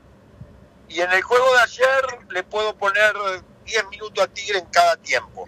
Nada más. Creo que en, la, en 180 minutos fue mejor fue mejor Pachuca. De hecho, la figura del primer partido fue Nahuel. Y ayer me parece que Pachuca, eh, por lo menos fue un juego de igualdad. No, No creo que haya sido superior ayer, pero tampoco Tigre hizo los méritos necesarios. Para mí el gran error de Tigre, el pecado capital ayer fue ese, que hace el gol, igual a la serie y luego luego le convierten, pero en un... Porque vos decís, bueno, me convierte en un tiro libre y me la ponen en el ángulo. Me convierte en una jugada... No, te convierte en un contragolpe donde vos tenías la pelota a tu favor. Porque cuando vos tenés un tiro libre, mínimo Guiñá lo patea y se lo da la mano al arquero. ¿Y? Sale rápido y no había relevos, porque lo dejaron solo morir Aquino contra el jugador más rápido que tiene Pachuca. Y eso no debe haberlo, debe haberlo considerado Guiñac. Es decir, yo no sé si irresponsable o, responsablemente culpo en algo a Guiñac de ese, de ese contragolpe. Porque... A ver, Mario, yo diciendo, no puede tirar Guiñac un primer costado. Salvo que quiera ir a gol, pero no fue ni centro ni tiro a gol. Entonces, para tirar un centro, prefiero a Guinea dentro del área y un jugador que tenga más el juego colectivo en la pelota parada. Guinea es un tipo que la pelota parada casi siempre patea al arco. Ayer hubo una que sorprendió que tocó al costado. Pero yo hace mucho que vengo diciendo este tema, que Tigre no puede darle todas las pelotas paradas y desperdiciar a un tipo de un ochenta y tanto como Guinea dentro del área y que los rivales lo respetan. La tira muy mal, pero después también pecado capital que no haya gente atrás marcando. ¿Y eso no lo tiene que ver un cobrador también? También, por eso te digo, puede haber error de Guiñá, pero yo también voy más al error del escalonamiento defensivo de Tigre. De acuerdo. Porque si vos tenés que ir en busca del resultado, sí, pero ya el resultado lo tenías a tu favor. Mínimo tienes que dejar dos, tres personas atrás de la línea de la pelota para cualquier contragolpe que te pueda hacer el rival. ¿Qué tan lejos? Y terminar la jugada. Sí. ¿Qué tan lejos Tigres tú ahorita, si fríamente, ya eliminado, por tercera ocasión, ¿sí? Te elimina el Atlas, te elimina León, te elimina Pachuca. ¿Qué tan lejos está hoy, ya eliminado Tigres, del, del, Tigres que prometió Miguel? No, está lejos, está lejos porque las tres eliminaciones, en las tres tú fuiste ganando, en las tres tuviste posibilidades, porque hay que recordar que la de Atlas, al margen de la alineación indebida, hubo un momento en el minuto 88 hasta el penal que tú ibas arriba, en León ibas arriba y ahora de nuevo ibas arriba y no supiste ninguno de los tres mantener el resultado. Y aparte no veo un equipo que supere a los rivales de una manera eh, como, como se veía o como se pretendía con la llegada de Miguel Herrera. Yo que, te repito, en 180 minutos no creo que Tigre haya sido superior a Pachuca. Sobre todo el primer partido, el segundo tiempo yo vi a un Pachuca que mereció mucho más. Ahora, pibe, muy pocos han reparado en esto, pero la tabla te ha castigado dos veces con eliminaciones por, por mejor posición. Y esto a Tigres con la plantilla que tiene no le puede ocurrir. Es decir, no te puede echar un quinto lugar, no te puedes, no puedes irte siendo quinto cuando tu obligación es ser uno de los tres o cuatro Pero primeros. Ahí está, Mario, lo que decíamos al principio del torneo. Monterrey Tigre tienen que estar del 1 al 4. Lo dijiste, Si hubiera sido Tigre el cuarto y Pachuca el quinto, hoy estaría en finales. Hace un año atrás hubiera estado en finales por el gol de visitante. Es, muy importante terminar del 1 al 4. De acuerdo. No a jugar liguilla. El terminar del 1 al 4, el decir cumplir con el objetivo, no es solamente cumplir que debe el 1 al 4, es aprovechar la ventaja y las bondades que te da el campeonato mexicano. Hoy Monterrey, el haber quedado segundo, le da una gran perspectiva y una gran posibilidad de pasar sobre Pachuca. Si hubiera sido al revés, el candidato seguramente sería Pachuca. Tigre. Se está intercalando un poquito, cortando un poquito tu, tu, tu sonido, pibe. Que no supo ganar partidos muy accesibles. Ya. Vamos a terminar con estas preguntas, pibe. Las consecuencias de la eliminación y de lo dicho por Miguel. ¿Crees que el futuro de Miguel esté en entredicho? ¿Habrá ya consecuencias serias luego de lo del Atlas? ¿O, habrá fracturas internas ya con el grupo? Porque lo decías muy bien hace rato. O sea, eh, puede decirle públicamente que el equipo está viejo, pero acercarse con Agüel, acercarse con, no es con ustedes. Entonces, ¿con quién? Si esos son los viejos.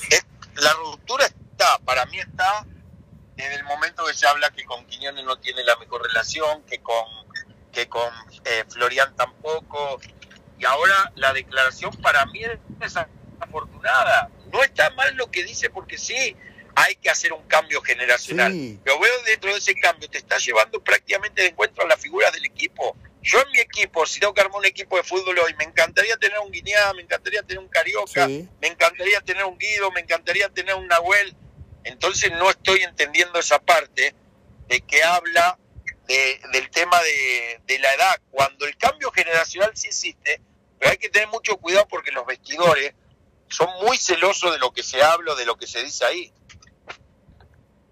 Entonces, ¿tú crees que ya haya una, una fractura seria en cuanto al, a la credibilidad o a la disposición? Porque el trabajo más difícil de un entrenador es ganarte la disposición de los jugadores, en tanto el trato, en tanto eh, los resultados que te dé el sistema.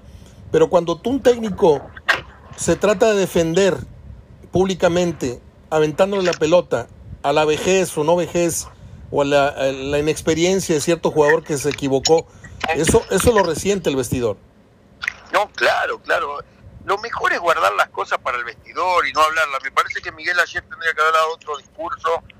Eh, a ver, perdimos, perdimos contra un gran equipo, con un equipo que tiene una dinámica impresionante, en algunos momentos nos superó, en otros nosotros pudimos superarlo, lo que quiera. Pero al meterse con eso de que el equipo prácticamente no podía competir por un tema de edad, me parece peligroso porque si no habla con cada uno de los jugadores de manera individual, se puede ver en un problema muy grande. Esto sabemos que el fútbol es así y a veces el, el que te metas en el tema de edades de los jugadores no gusta. Yo tengo muchos años en esto y entiendo que un vestidor es sagrado. Esperemos. Esto es, eh, es causal de despido en otro equipo, este, esta situación, no solamente la eliminación, sino esta seguidilla de declaraciones muy eh, desafortunadas. Esto ya le hubiera costado. Yo, creo que él tiene una buena relación con Culebro y eso lo va a ayudar a continuar seis meses. Pero va a estar con la lupa a partir del partido número uno. Ahora sí, el ciclo Miguel depende de lo que haga a partir del partido uno. La gente está en contra de él, lo vivimos en el último partido de la liguilla contra Pachuca, fue abuchado, pero creo que va, va a continuar, pero seguramente le van a leer la cartilla y tendrá que entender que Tigres también es prioridad Ahora pasa lo que se va al mundial, hay detalles. Exacto, exacto. No entiendo cómo te permite, sinceramente. Yo pagándote un sueldo a ti, no te puedo permitir ir al mundial. Exacto. O sea, yo siento no que puedo, no puedo, no me cabe en mi conciencia que yo te diga como entrenador o como jugador de Tigres, ¿sabes qué? Me voy a tomar un mes y voy a dejar a mi gente porque hice un contrato. Espérame si el contrato lo tienes acá. Pero Miguel ha, ha, muertito estos últimos años, ha tenido, ha estado sobre su presidente, estaba, él puso a, a Baños. pero ahí entonces Culebro está pésimo, claro. Sancho y el que le toque porque no pueden permitir, te repito, es un tema que en un ambiente de fútbol se ve mal. Yo jugador de fútbol que me voy a, me hacen llegar para ir a una pretemporada, no voy a estar contento si mi entrenador entrenador se va a un mundial. De vacaciones. sobre todo va a dobletear un sueldo, porque yo como club digo, a ver, te estoy pagando un muy buen sueldo. Y eso no es culpa de Miguel Herrera, es culpa de lo que los permite. Los culpables son los directivos. Miguel Herrera es el menos culpable. A Miguel le hace un ofrecimiento y él lo agarra y, y habla con su directiva, pero hay cosas que en el fútbol hay que cuidarlas. Ahí no estoy de acuerdo, ahí no estoy de acuerdo. Ahí no estoy de acuerdo contigo, porque dices que Miguel Herrera es el menos culpable. Si tuvieras ética, dirías, gracias. pero a ver, Mario, Mario, entendeme. Para mí el verdadero culpable es el directivo que lo permite. Miguel siempre va a tratar de... A ver, el que conoce a Miguel sabe que Miguel les dirá todos los programas. bueno, bueno. El culpable es la directiva que lo permite. Yo te contrato a Miguel Herrera y lo primero que hago con un tipo como Miguel es, Miguel, las entrevistas programadas las la pone el club. Miguel, no vas a ningún evento extra club y listo, y se soluciona, firmadito y con, con un contrato, pero el club lo deja ir a hacer publicidad a lo que vimos que hizo publicidad después de un partido que perdió que la gente lo tomó muy mal. El club le permite que vaya a tres, cuatro entrevistas de Facebook que con todo respeto no tiene que ir un técnico de un equipo profesional. Ah, el club le permite ir al Mundial. A eso me refiero, no que Miguel, ojo que yo no quiero con esto disculpar a Miguel. Lo que yo digo que está pésimo, que el club lo permita. No estamos de acuerdo. Como directivo es muy fácil meter, a ver, yo te agarro a ti, Mario. Tienes mucho talento, te quiero como jefe de prensa. Bueno, tú como jefe de prensa de un equipo, y si el club, bueno, el presidente del club te da la, la posibilidad de poner parámetros con el técnico. Yo creo que es mucho más fácil manejar a un Bucetich que a un Miguel Herrera, pero con Herrera pediría apoyo, digo yo en este caso, a la gente de arriba, al presidente, para apenas llega a tener una reunión. Miguel, no podés ir a... Es que mucha la desconcentración que se presta a un programa a grabar a México de cómico. Sí. No, no puedes. A mí no me cabe en la cabeza. A Bucetín no se lo tengo que decir porque sé que no lo va a hacer. Pero si conoces a Miguel, el error es tuyo. De acuerdo. Y tienes toda la razón, tienes toda la razón. Yo lo que me refería es que Miguel, con tantos coscorrones que le ha dado la vida en esto de, ser entrenador, ya debería, debería tener un código de ética que debería Estoy de acuerdo, estoy de acuerdo en esa parte, Mario. Estoy de acuerdo que él también hay cosas que él se tiene que dar cuenta.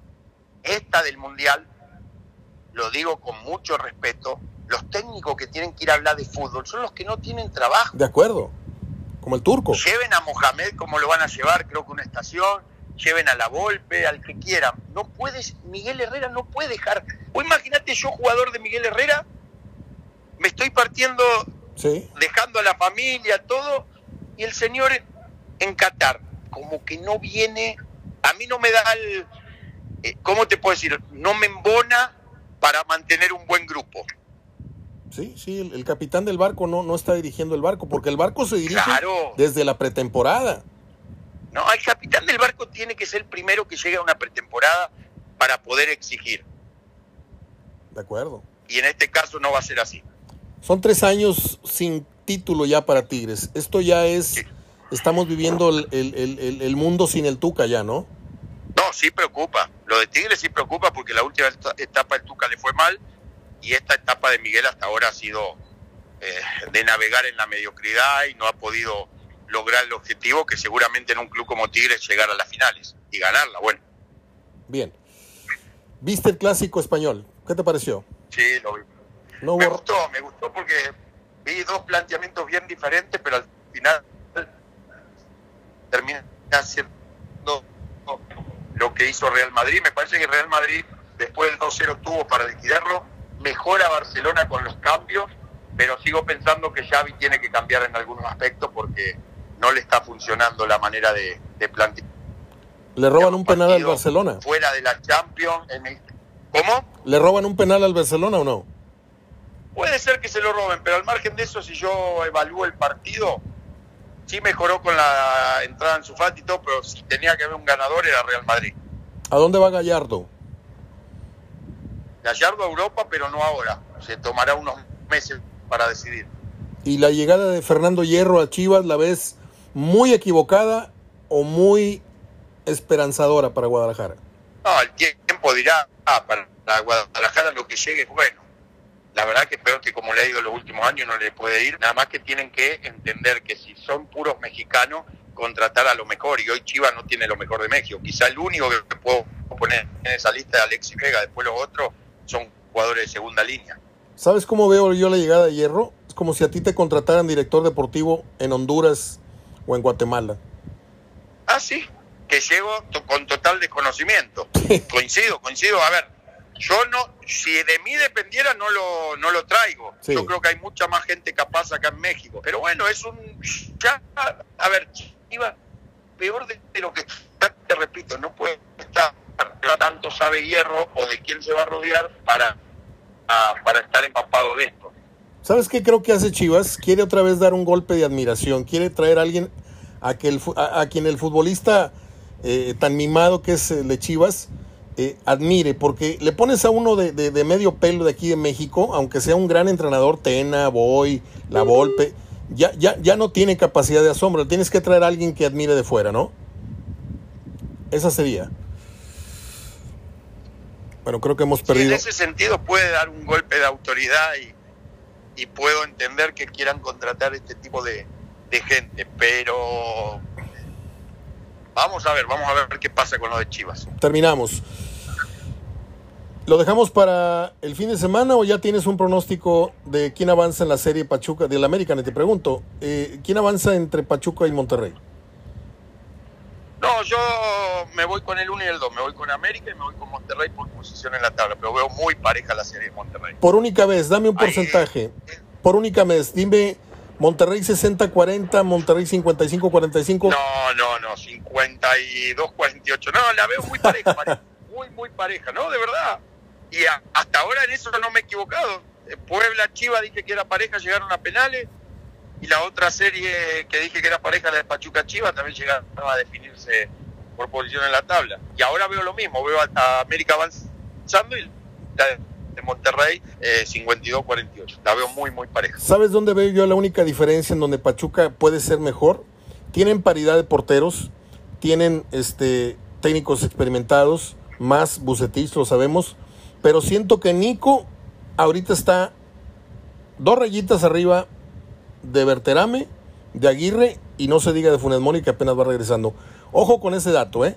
Nico Ibáñez puede ser el factor que le dé o que le ponga presión a Monterrey en la, en la vuelta. Sí, pero hoy tiene una ventaja de Monterrey que el Moreno está pasando su mejor momento. Digo, puede ser, vamos a ver, vamos a esperar y, y el lunes lo vemos. Abrazo de gol, pibe, gracias. Abrazo, abrazo para ti, hermano. Chao. Sergio Ariel Verdirame en Hablando de Fútbol. Continuamos con las efemérides. Bien, aquí vamos. Lunes 17 de octubre del 2022. Yo soy Mario Ortega hablando de fútbol deseándoles una muy buena semana a todos, doquiera que estén. Se viene el frío, el tan esperado frío para muchos que somos seguidores de esta etapa. Y va a bajar la temperatura hasta los 12, 13 a partir de un poco hoy y lo que va a ser martes, miércoles, jueves, viernes, tengo entendido. Entonces, a sacar los suéteres, las bufandas, las chamarras, a cuidarse mucho. Yo tengo ya tres semanas este, con un problema, eh, yo creo que ya es serio porque no logro recuperarme, pero eh, vamos a estar aquí guardaditos eh, del frío. Yo espero que usted también salga avante de, este, de esta situación. hoy tenemos una gran plática de alrededor de 30 minutos con Sergio Verdirame, porque nos prendimos, le metimos este, mucha caña al tema de Piojo Herrera eh, usted sabe que Verdirame trabajó un tiempo cuando el Piojo fue técnico de los Rayados, fue uno de sus brazos, no sé si izquierdo o derecho, en la cuestión eh, de la asistencia técnica. Lo conoce como ningún otro comunicador aquí en Monterrey, porque hoy Verdirame es un comunicador, no es un exjugador que habla de fútbol, es un comunicador. Tiene programa de radio, tiene programa de, eh, programa de televisión y además este, pues tiene la experiencia, ¿verdad? Que nosotros no tenemos por no haber pisado profesionalmente una cancha. Y le recomiendo mucho la plática, este, de, en especial del día de hoy, porque, pues como cosa extraordinaria, nos dio 30 minutos. Por ahí hay unas dos, tres fallas, se corta la llamada en par de ocasiones, pero la hemos logrado eh, salvar en algún sentido. Discúlpeme usted. ¿Y cómo te vas a, cómo te vas a aliviar, Mario, si tienes el aire acondicionado prendido? Bueno, este, eso no se dice, Mario. Eh, se fue esta fase de cuartos de final, dejándonos algunas cosas muy claras y otras que la gente no quiere ver como muy claras. Por ejemplo, el favoritismo del América hacia el título es, pues, si no descarado, descomunal, es, es muy alto. ¿sí? Por ahí estaba yo viendo una estadística de una página que se puso muy de moda en internet, en, eh, en inglés es, no me acuerdo los términos de la página, pero pone al América con un 40 y luego pone al Monterrey con un 30 y tantos, el Toluca con 4, el Pachuca por ahí. Pero esto es fútbol y yo he visto en el fútbol y en el box caer al más débil, caer al más fuerte ante el débil o ante el supuesto débil o la supuesta víctima. Y en esto no hay que dar nada por sentado ni que Monterrey va a avanzar sobre Pachuca, ni que Toluca no le puede meter la misma zancadilla que le metió al Santos. Usted me va a decir, sí Mario, pero el Santos, este, el América no es el Santos. Estoy de acuerdo. Pero en algún momento, y esta fue una, una rola que se me pasó, este, ahora que platiqué con, con Sergio, tenía que repreguntarle, pero como se extendió mucho y no es reclamo, se, se fue larga su respuesta en alguna pregunta, ya luego se me traspapeló. ¿Cuándo deja de tocar techo un equipo? ¿En qué momento o en qué partido o qué situación es la que dice hasta aquí tu racha, hasta aquí tu mejor nivel, hasta aquí tu... porque podemos notar, podemos subrayar cuando un equipo dice tú, órale, en este juego Andrada tocó su techo, no lo había tocado desde que llegó a Monterrey. El Maxi Mesa de hace un torneo, dos torneos, tocó su techo, no lo habíamos visto. El América tiene rato instalado en la azotea del, torneo como, como el equipo de más alto rendimiento, más alto nivel, eh, tres títulos, ¿qué? que son tres lideratos en los últimos cuatro torneos. Datos que, son envidiables, ¿eh? Arbitraje o no a favor, televisora o no apoyando. Eh, hay, que, hay que ser honestos en esto, no, no todo es malo. En Televisa no todo es malo. Hay programas interesantes, hay comunicadores honestos. Lo que fastidia es que te estén retacando por las orejas cada 30 segundos. Este, que si la tarjeta hubiera sido de crédito no estaría ni no sé qué, y seguro, seguro, y los comerciales. Pero bueno, es parte de, un negocio de ellos.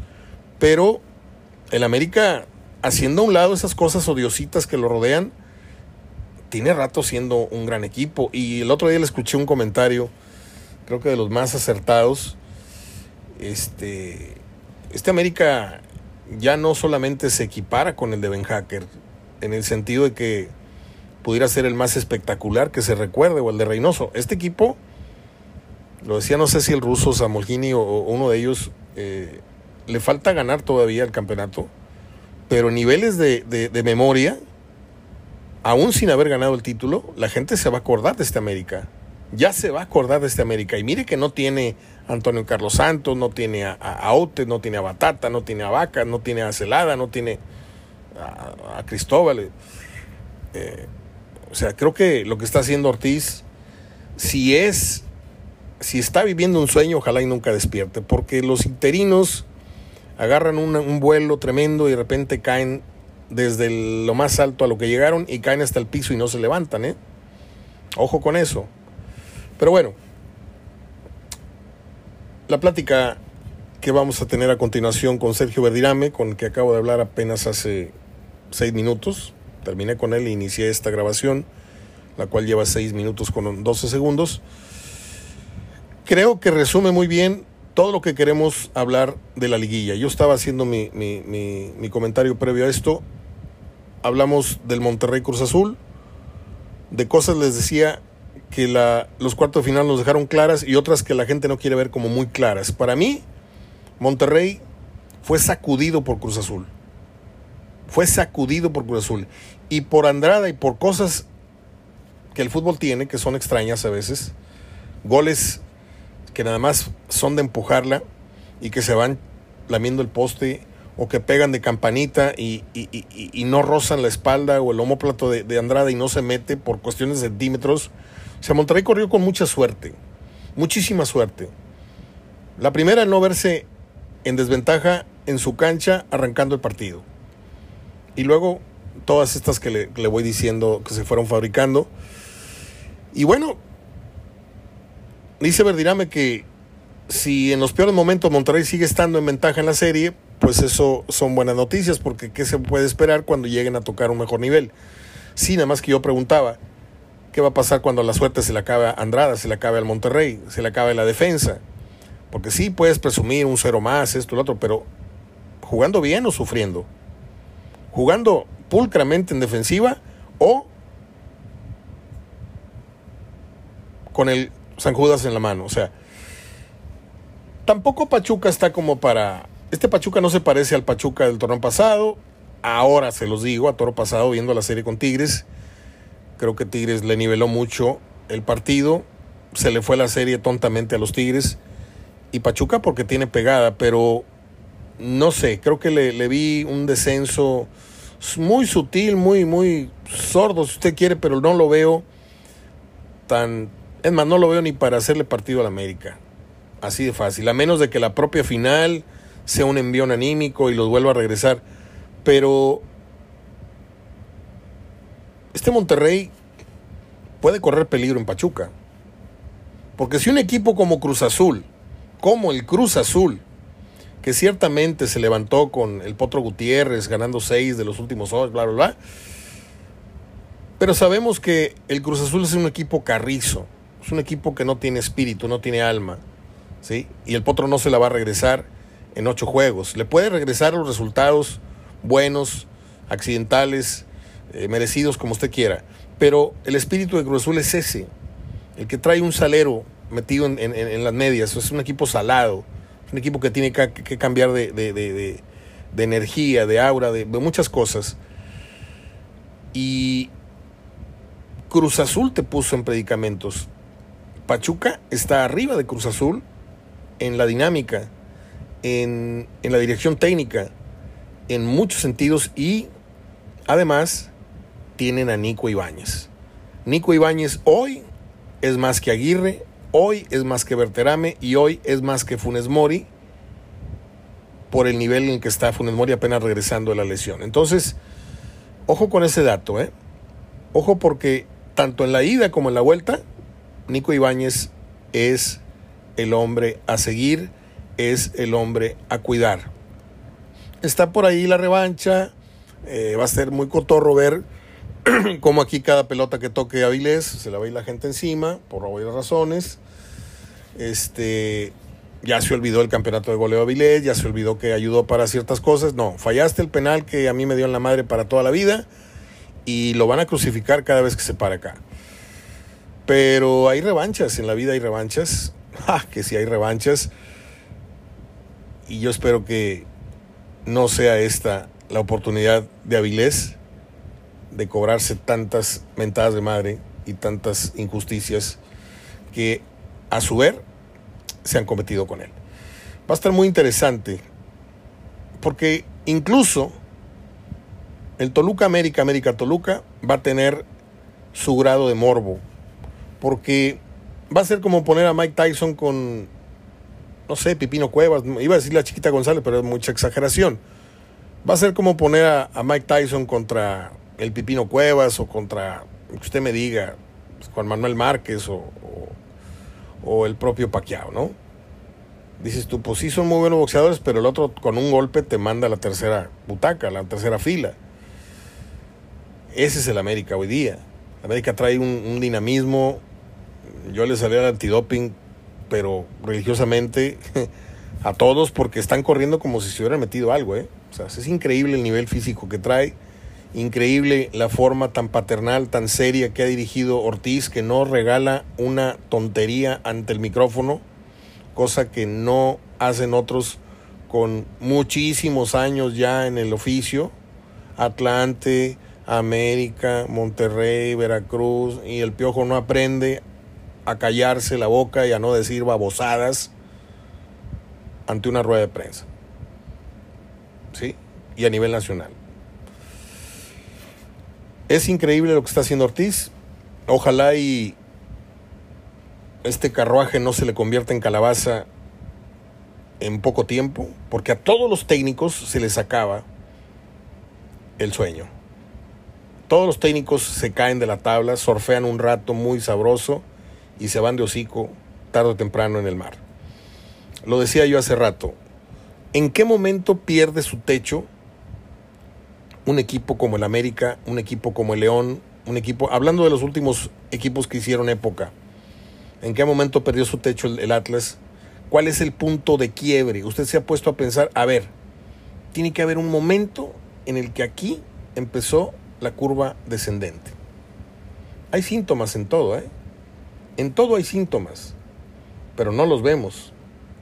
Otros sí los vemos y nos quedamos callados. Pero cuando empieza la confianza en ese sentido del jugador a descender, cuando te sientes ya muy seguro, empieza el esfuerzo a dosificarse. Cuando te sientes ya muy, muy pagado, que tienes tu cuenta bancaria mejor que hace tres años y dices tu nombre con esta lana, voy a hacer un edificio, voy a comprar una moto, un barco, un esto, un yate, y empieza tu cabeza a desconcentrarte de lo que te llevó a, ese nivel, ahí empiezan. Y si usted junta varios cerebritos, que son los jugadores, que se empiezan a distraer, ahí empieza a perderse poco a poco así como a, esfumarse la neblina y vuelves a la realidad. Porque tocar techo es irte a las nubes. Tocar techo es ver a todos para abajo. Hoy, hoy América está en el cielo. Me duele. Me duele porque el América es un equipo muy odioso. Pero hay que reconocer que lo está haciendo muy bien. El, el tema es en qué momento va a perder paso. En qué momento se va a tropezar. Y ya una vez tropezado, el Toluca, el Pachuca, el América, el Monterrey, en el piso te pueden agarrar patadas. El tema es no caerte. En el box, un buen golpe en el mentón te puede quitar totalmente el equilibrio, la confianza, la energía y se te va el otro encima. Y yo que me gusta ver box por lo menos una vez a la semana, me pongo a ver peleas nuevas, viejas, las que están pasando en ESPN y ahí.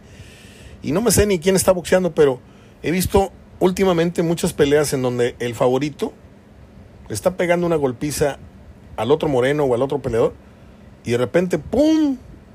Un golpe al botón, a la barbilla, se le va encima, lo noquea y se acabó. Resultado inesperado. ¿Usted espera un resultado así? Que no, no lo tengamos presupuestado. En, en el Toluca América, yo le decía a Sergio, con el cual ya voy a pasar, que la única chance que yo le, doy a Toluca es que arranque teniendo esos 15, 20 minutos endemoniados y que América sepa recargarse en cuerdas, sufrir esos 15 minutos a lo mejor, porque a lo mejor contraataca y, y, le anota al Toluca, ¿verdad? Va a estar muy bueno. Y en el regreso, dudo mucho, dudo mucho que si Toluca no se va con un 2 a 0, dudo mucho que pueda aspirar a la final. Miguel Herrera, Miguel Herrera tiene mucha suerte, muchísima suerte. Es un tipo con muchísima suerte y creo no mereciéndola del todo. Analice usted lo que hizo en América, lo que consiguió, cuánto fue suerte, cuánto fue su aptitud, cuánto fue mérito del jugador. Miguel Herrera llega a la selección con limitantes en lo conductual, en lo intelectual, en lo y en lo futbolístico es un, vamos a echarle chingados todos y vamos para adelante y vamos a dar en la madre, el caunismo, y vamos a echar chingo de gol. Es un técnico de frases, de, de poses y que aquí está encontrando su Waterloo. Ya son tres torneos con el mejor cuadro que ha dirigido en su historia y va para atrás. Quinto lugar, te echa la tabla. Te eliminó la posición en la tabla. Esto, más lo declarado, que el equipo ya se hizo viejo, es una gran verdad, pero hay verdades que no se dicen, ¿eh? Hay cosas que no se dicen. Y mire que si se lo digo yo, es mejor a veces por respeto y por muchas cosas más quedarse callado y rumiar y, y, y, y, con el dolor y todo, o con el coraje o con lo, en lo deportivo, quedarte con eso adentro porque luego hay cosas que dices que no te las van a perdonar. Y Miguel no se ha sabido callar, no ha sabido decir en privado lo que no se puede decir en público. ¿Y sabe cuál es la suerte, Miguel? Que Jared Borghetti ayer dijo en la mesa de fútbol picante y Yaret no es un tipo que se ande ahí de fantoche, de fantoche diciendo tarugada y media. Digo, tampoco es el grande eh, comentarista, ¿verdad? Es un histórico del Santos, goleador a nivel muy bueno a nivel selección mexicano. Pero dejó así, soltó así como quien se suelta una plumita, así, suavecito. Dijo que de buena fuente él sabía que yéndose el Tata Miguel era el próximo técnico de la selección. ¿Se imagina usted el piojo, fracasando en Tigres luego de tres o incluso cuatro torneos y como premio regresa a la selección. Vamos a ver si se cumple ese, ese comentario, ese pronóstico que dio Jared Borghetti. Adelante con Sergio Ariel Verdirame, soy Mario Ortega hablando de fútbol en este lunes 17 de octubre y le mando un gran abrazo a una querida persona que está celebrando su cumpleaños en Cancún. en Cancún. Vamos con el pibe Verdirame. Bien, pues espero haya sido de su interés y agrado la charla que hemos tenido con Sergio Ariel Verdirame. El tema de las efemérides, pues yo solamente le voy a decir parinos ya muy breves, ¿no?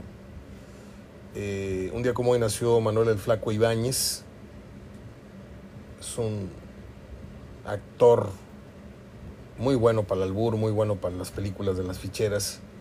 A mí me cae re bien el, hombre ese. No consumo mucho ese cine, obviamente no es de mis favoritos. Pero circulan muchos clips en, YouTube, en, Facebook y así. Eh, así como los de, los de Luis de Alba, que son realmente te sacan una carcajada de las babosadas que dicen. Pero yo, honestamente, no creo haber visto más de dos o tres películas mexicanas de ese corte, ¿no? Álbumes mexicanos, Las Ficheras, Noche, Bellas de Noche, todo ese tipo de películas, se los juro que no. No me llamaron, pero sí me cae de mucha variedad cuando llego a ver algunos pasajes de esos, de esos cómicos. Un día como hoy nació Rita Hayward, una de las mujeres más bellas que ha dado el cine eh, hollywoodense.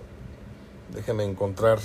Ella nació en el 18 actriz norteamericana Rita Hayward, pero su nombre verdadero era Margarita Carmen Cancino.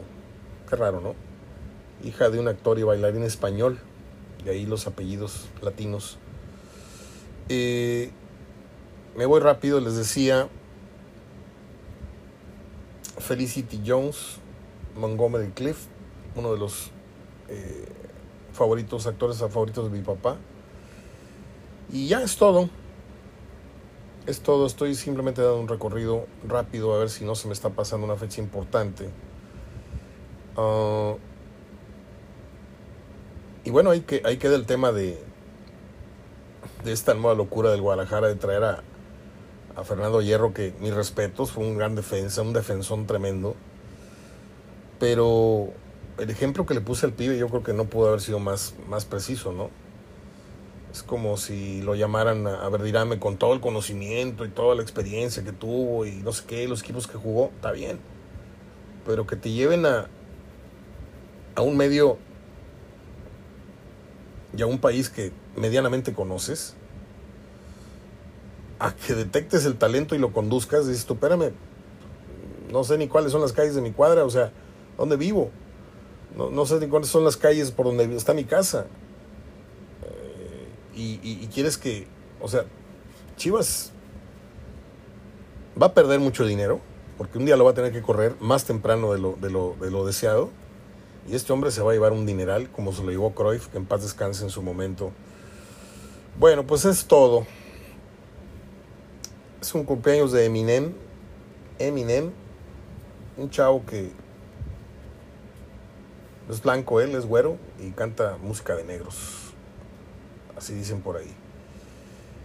Y dándole la última repasada a esto, pues no encontré algo más destacado que lo que ya les dije de las efemérides, que no estuvieron muy buenas, que digamos, el día de hoy. La verdad, la verdad, el lunes venimos de un fin de semana sorprendente, pero a la vez pasaron cosas que se veía venir. Pero bueno. Soy Mario Ortega. es que sí se veía venir. Soy Mario Ortega hablando de fútbol. Semana de semifinales. Creo que Monterrey avanza, pero por una nariz. Por una nariz voy a poner a Monterrey y aquí sí estoy siendo bastante, bastante populachero, porque si les digo que corre un riesgo tremendo y que puede dejar la mitad del boleto en Pachuca después de que vimos lo que vimos en defensa del equipo Bucetich, este, sé que me odiarían la mayoría de mis amigos que le van al Monterrey que hoy en este programa. Entonces le voy a poner un 51-49 en la esperanza de que Aguirre, Berterame, Funes Mori, levanten, porque los goles que metió el fin de semana, es que un 3-0 no le puedes poner peros. Tú no. Yo sin matraca y sin cheve y sin... Sí, sí puedo. Sin la camisa puesta sí puedo. ¿Por qué? Porque pues está bien, la pelota parada es para eso ayuda, no es un recurso. Pero el primer gol viene de un córner, el segundo viene de un tiro que se rechaza la, barrera y, cae fácil. Y el tercero, pues ya Cruz Azul ya estaba abiertito de piernas, entonces pues, pues así cualquiera, ¿no? Así cualquiera puede farolear con un 3 a 0, pero cuando analizas el partido y te das cuenta que tu rival no anotó, no por tu bien, bien que hacer en defensivo, sino por ese día no la metía, porque el fútbol hay días que no te da nada y hay días que te da un gol si te pegan las nalgas. Y dices tú, ah, mira, un día de Nigris metió un gol de espaldas, si mal no recuerdo, ante León o ante Atlante, no me acuerdo. Creo fue ante León. Hermosillo una vez despejó un portero y le pegó en la cara y la metió. El Chicharito una vez pateó hacia su cara y la metió. O sea, el fútbol es tan raro que a veces haces el mérito y no, no se te da el gol y a veces no haces nada y el gol se mete. Pero bueno, ya me extendí demasiado. Les dejo mi reputación para que le hagan pedazos. Soy Mario Ortega hablando de fútbol. Hasta mañana. Cuídense mucho.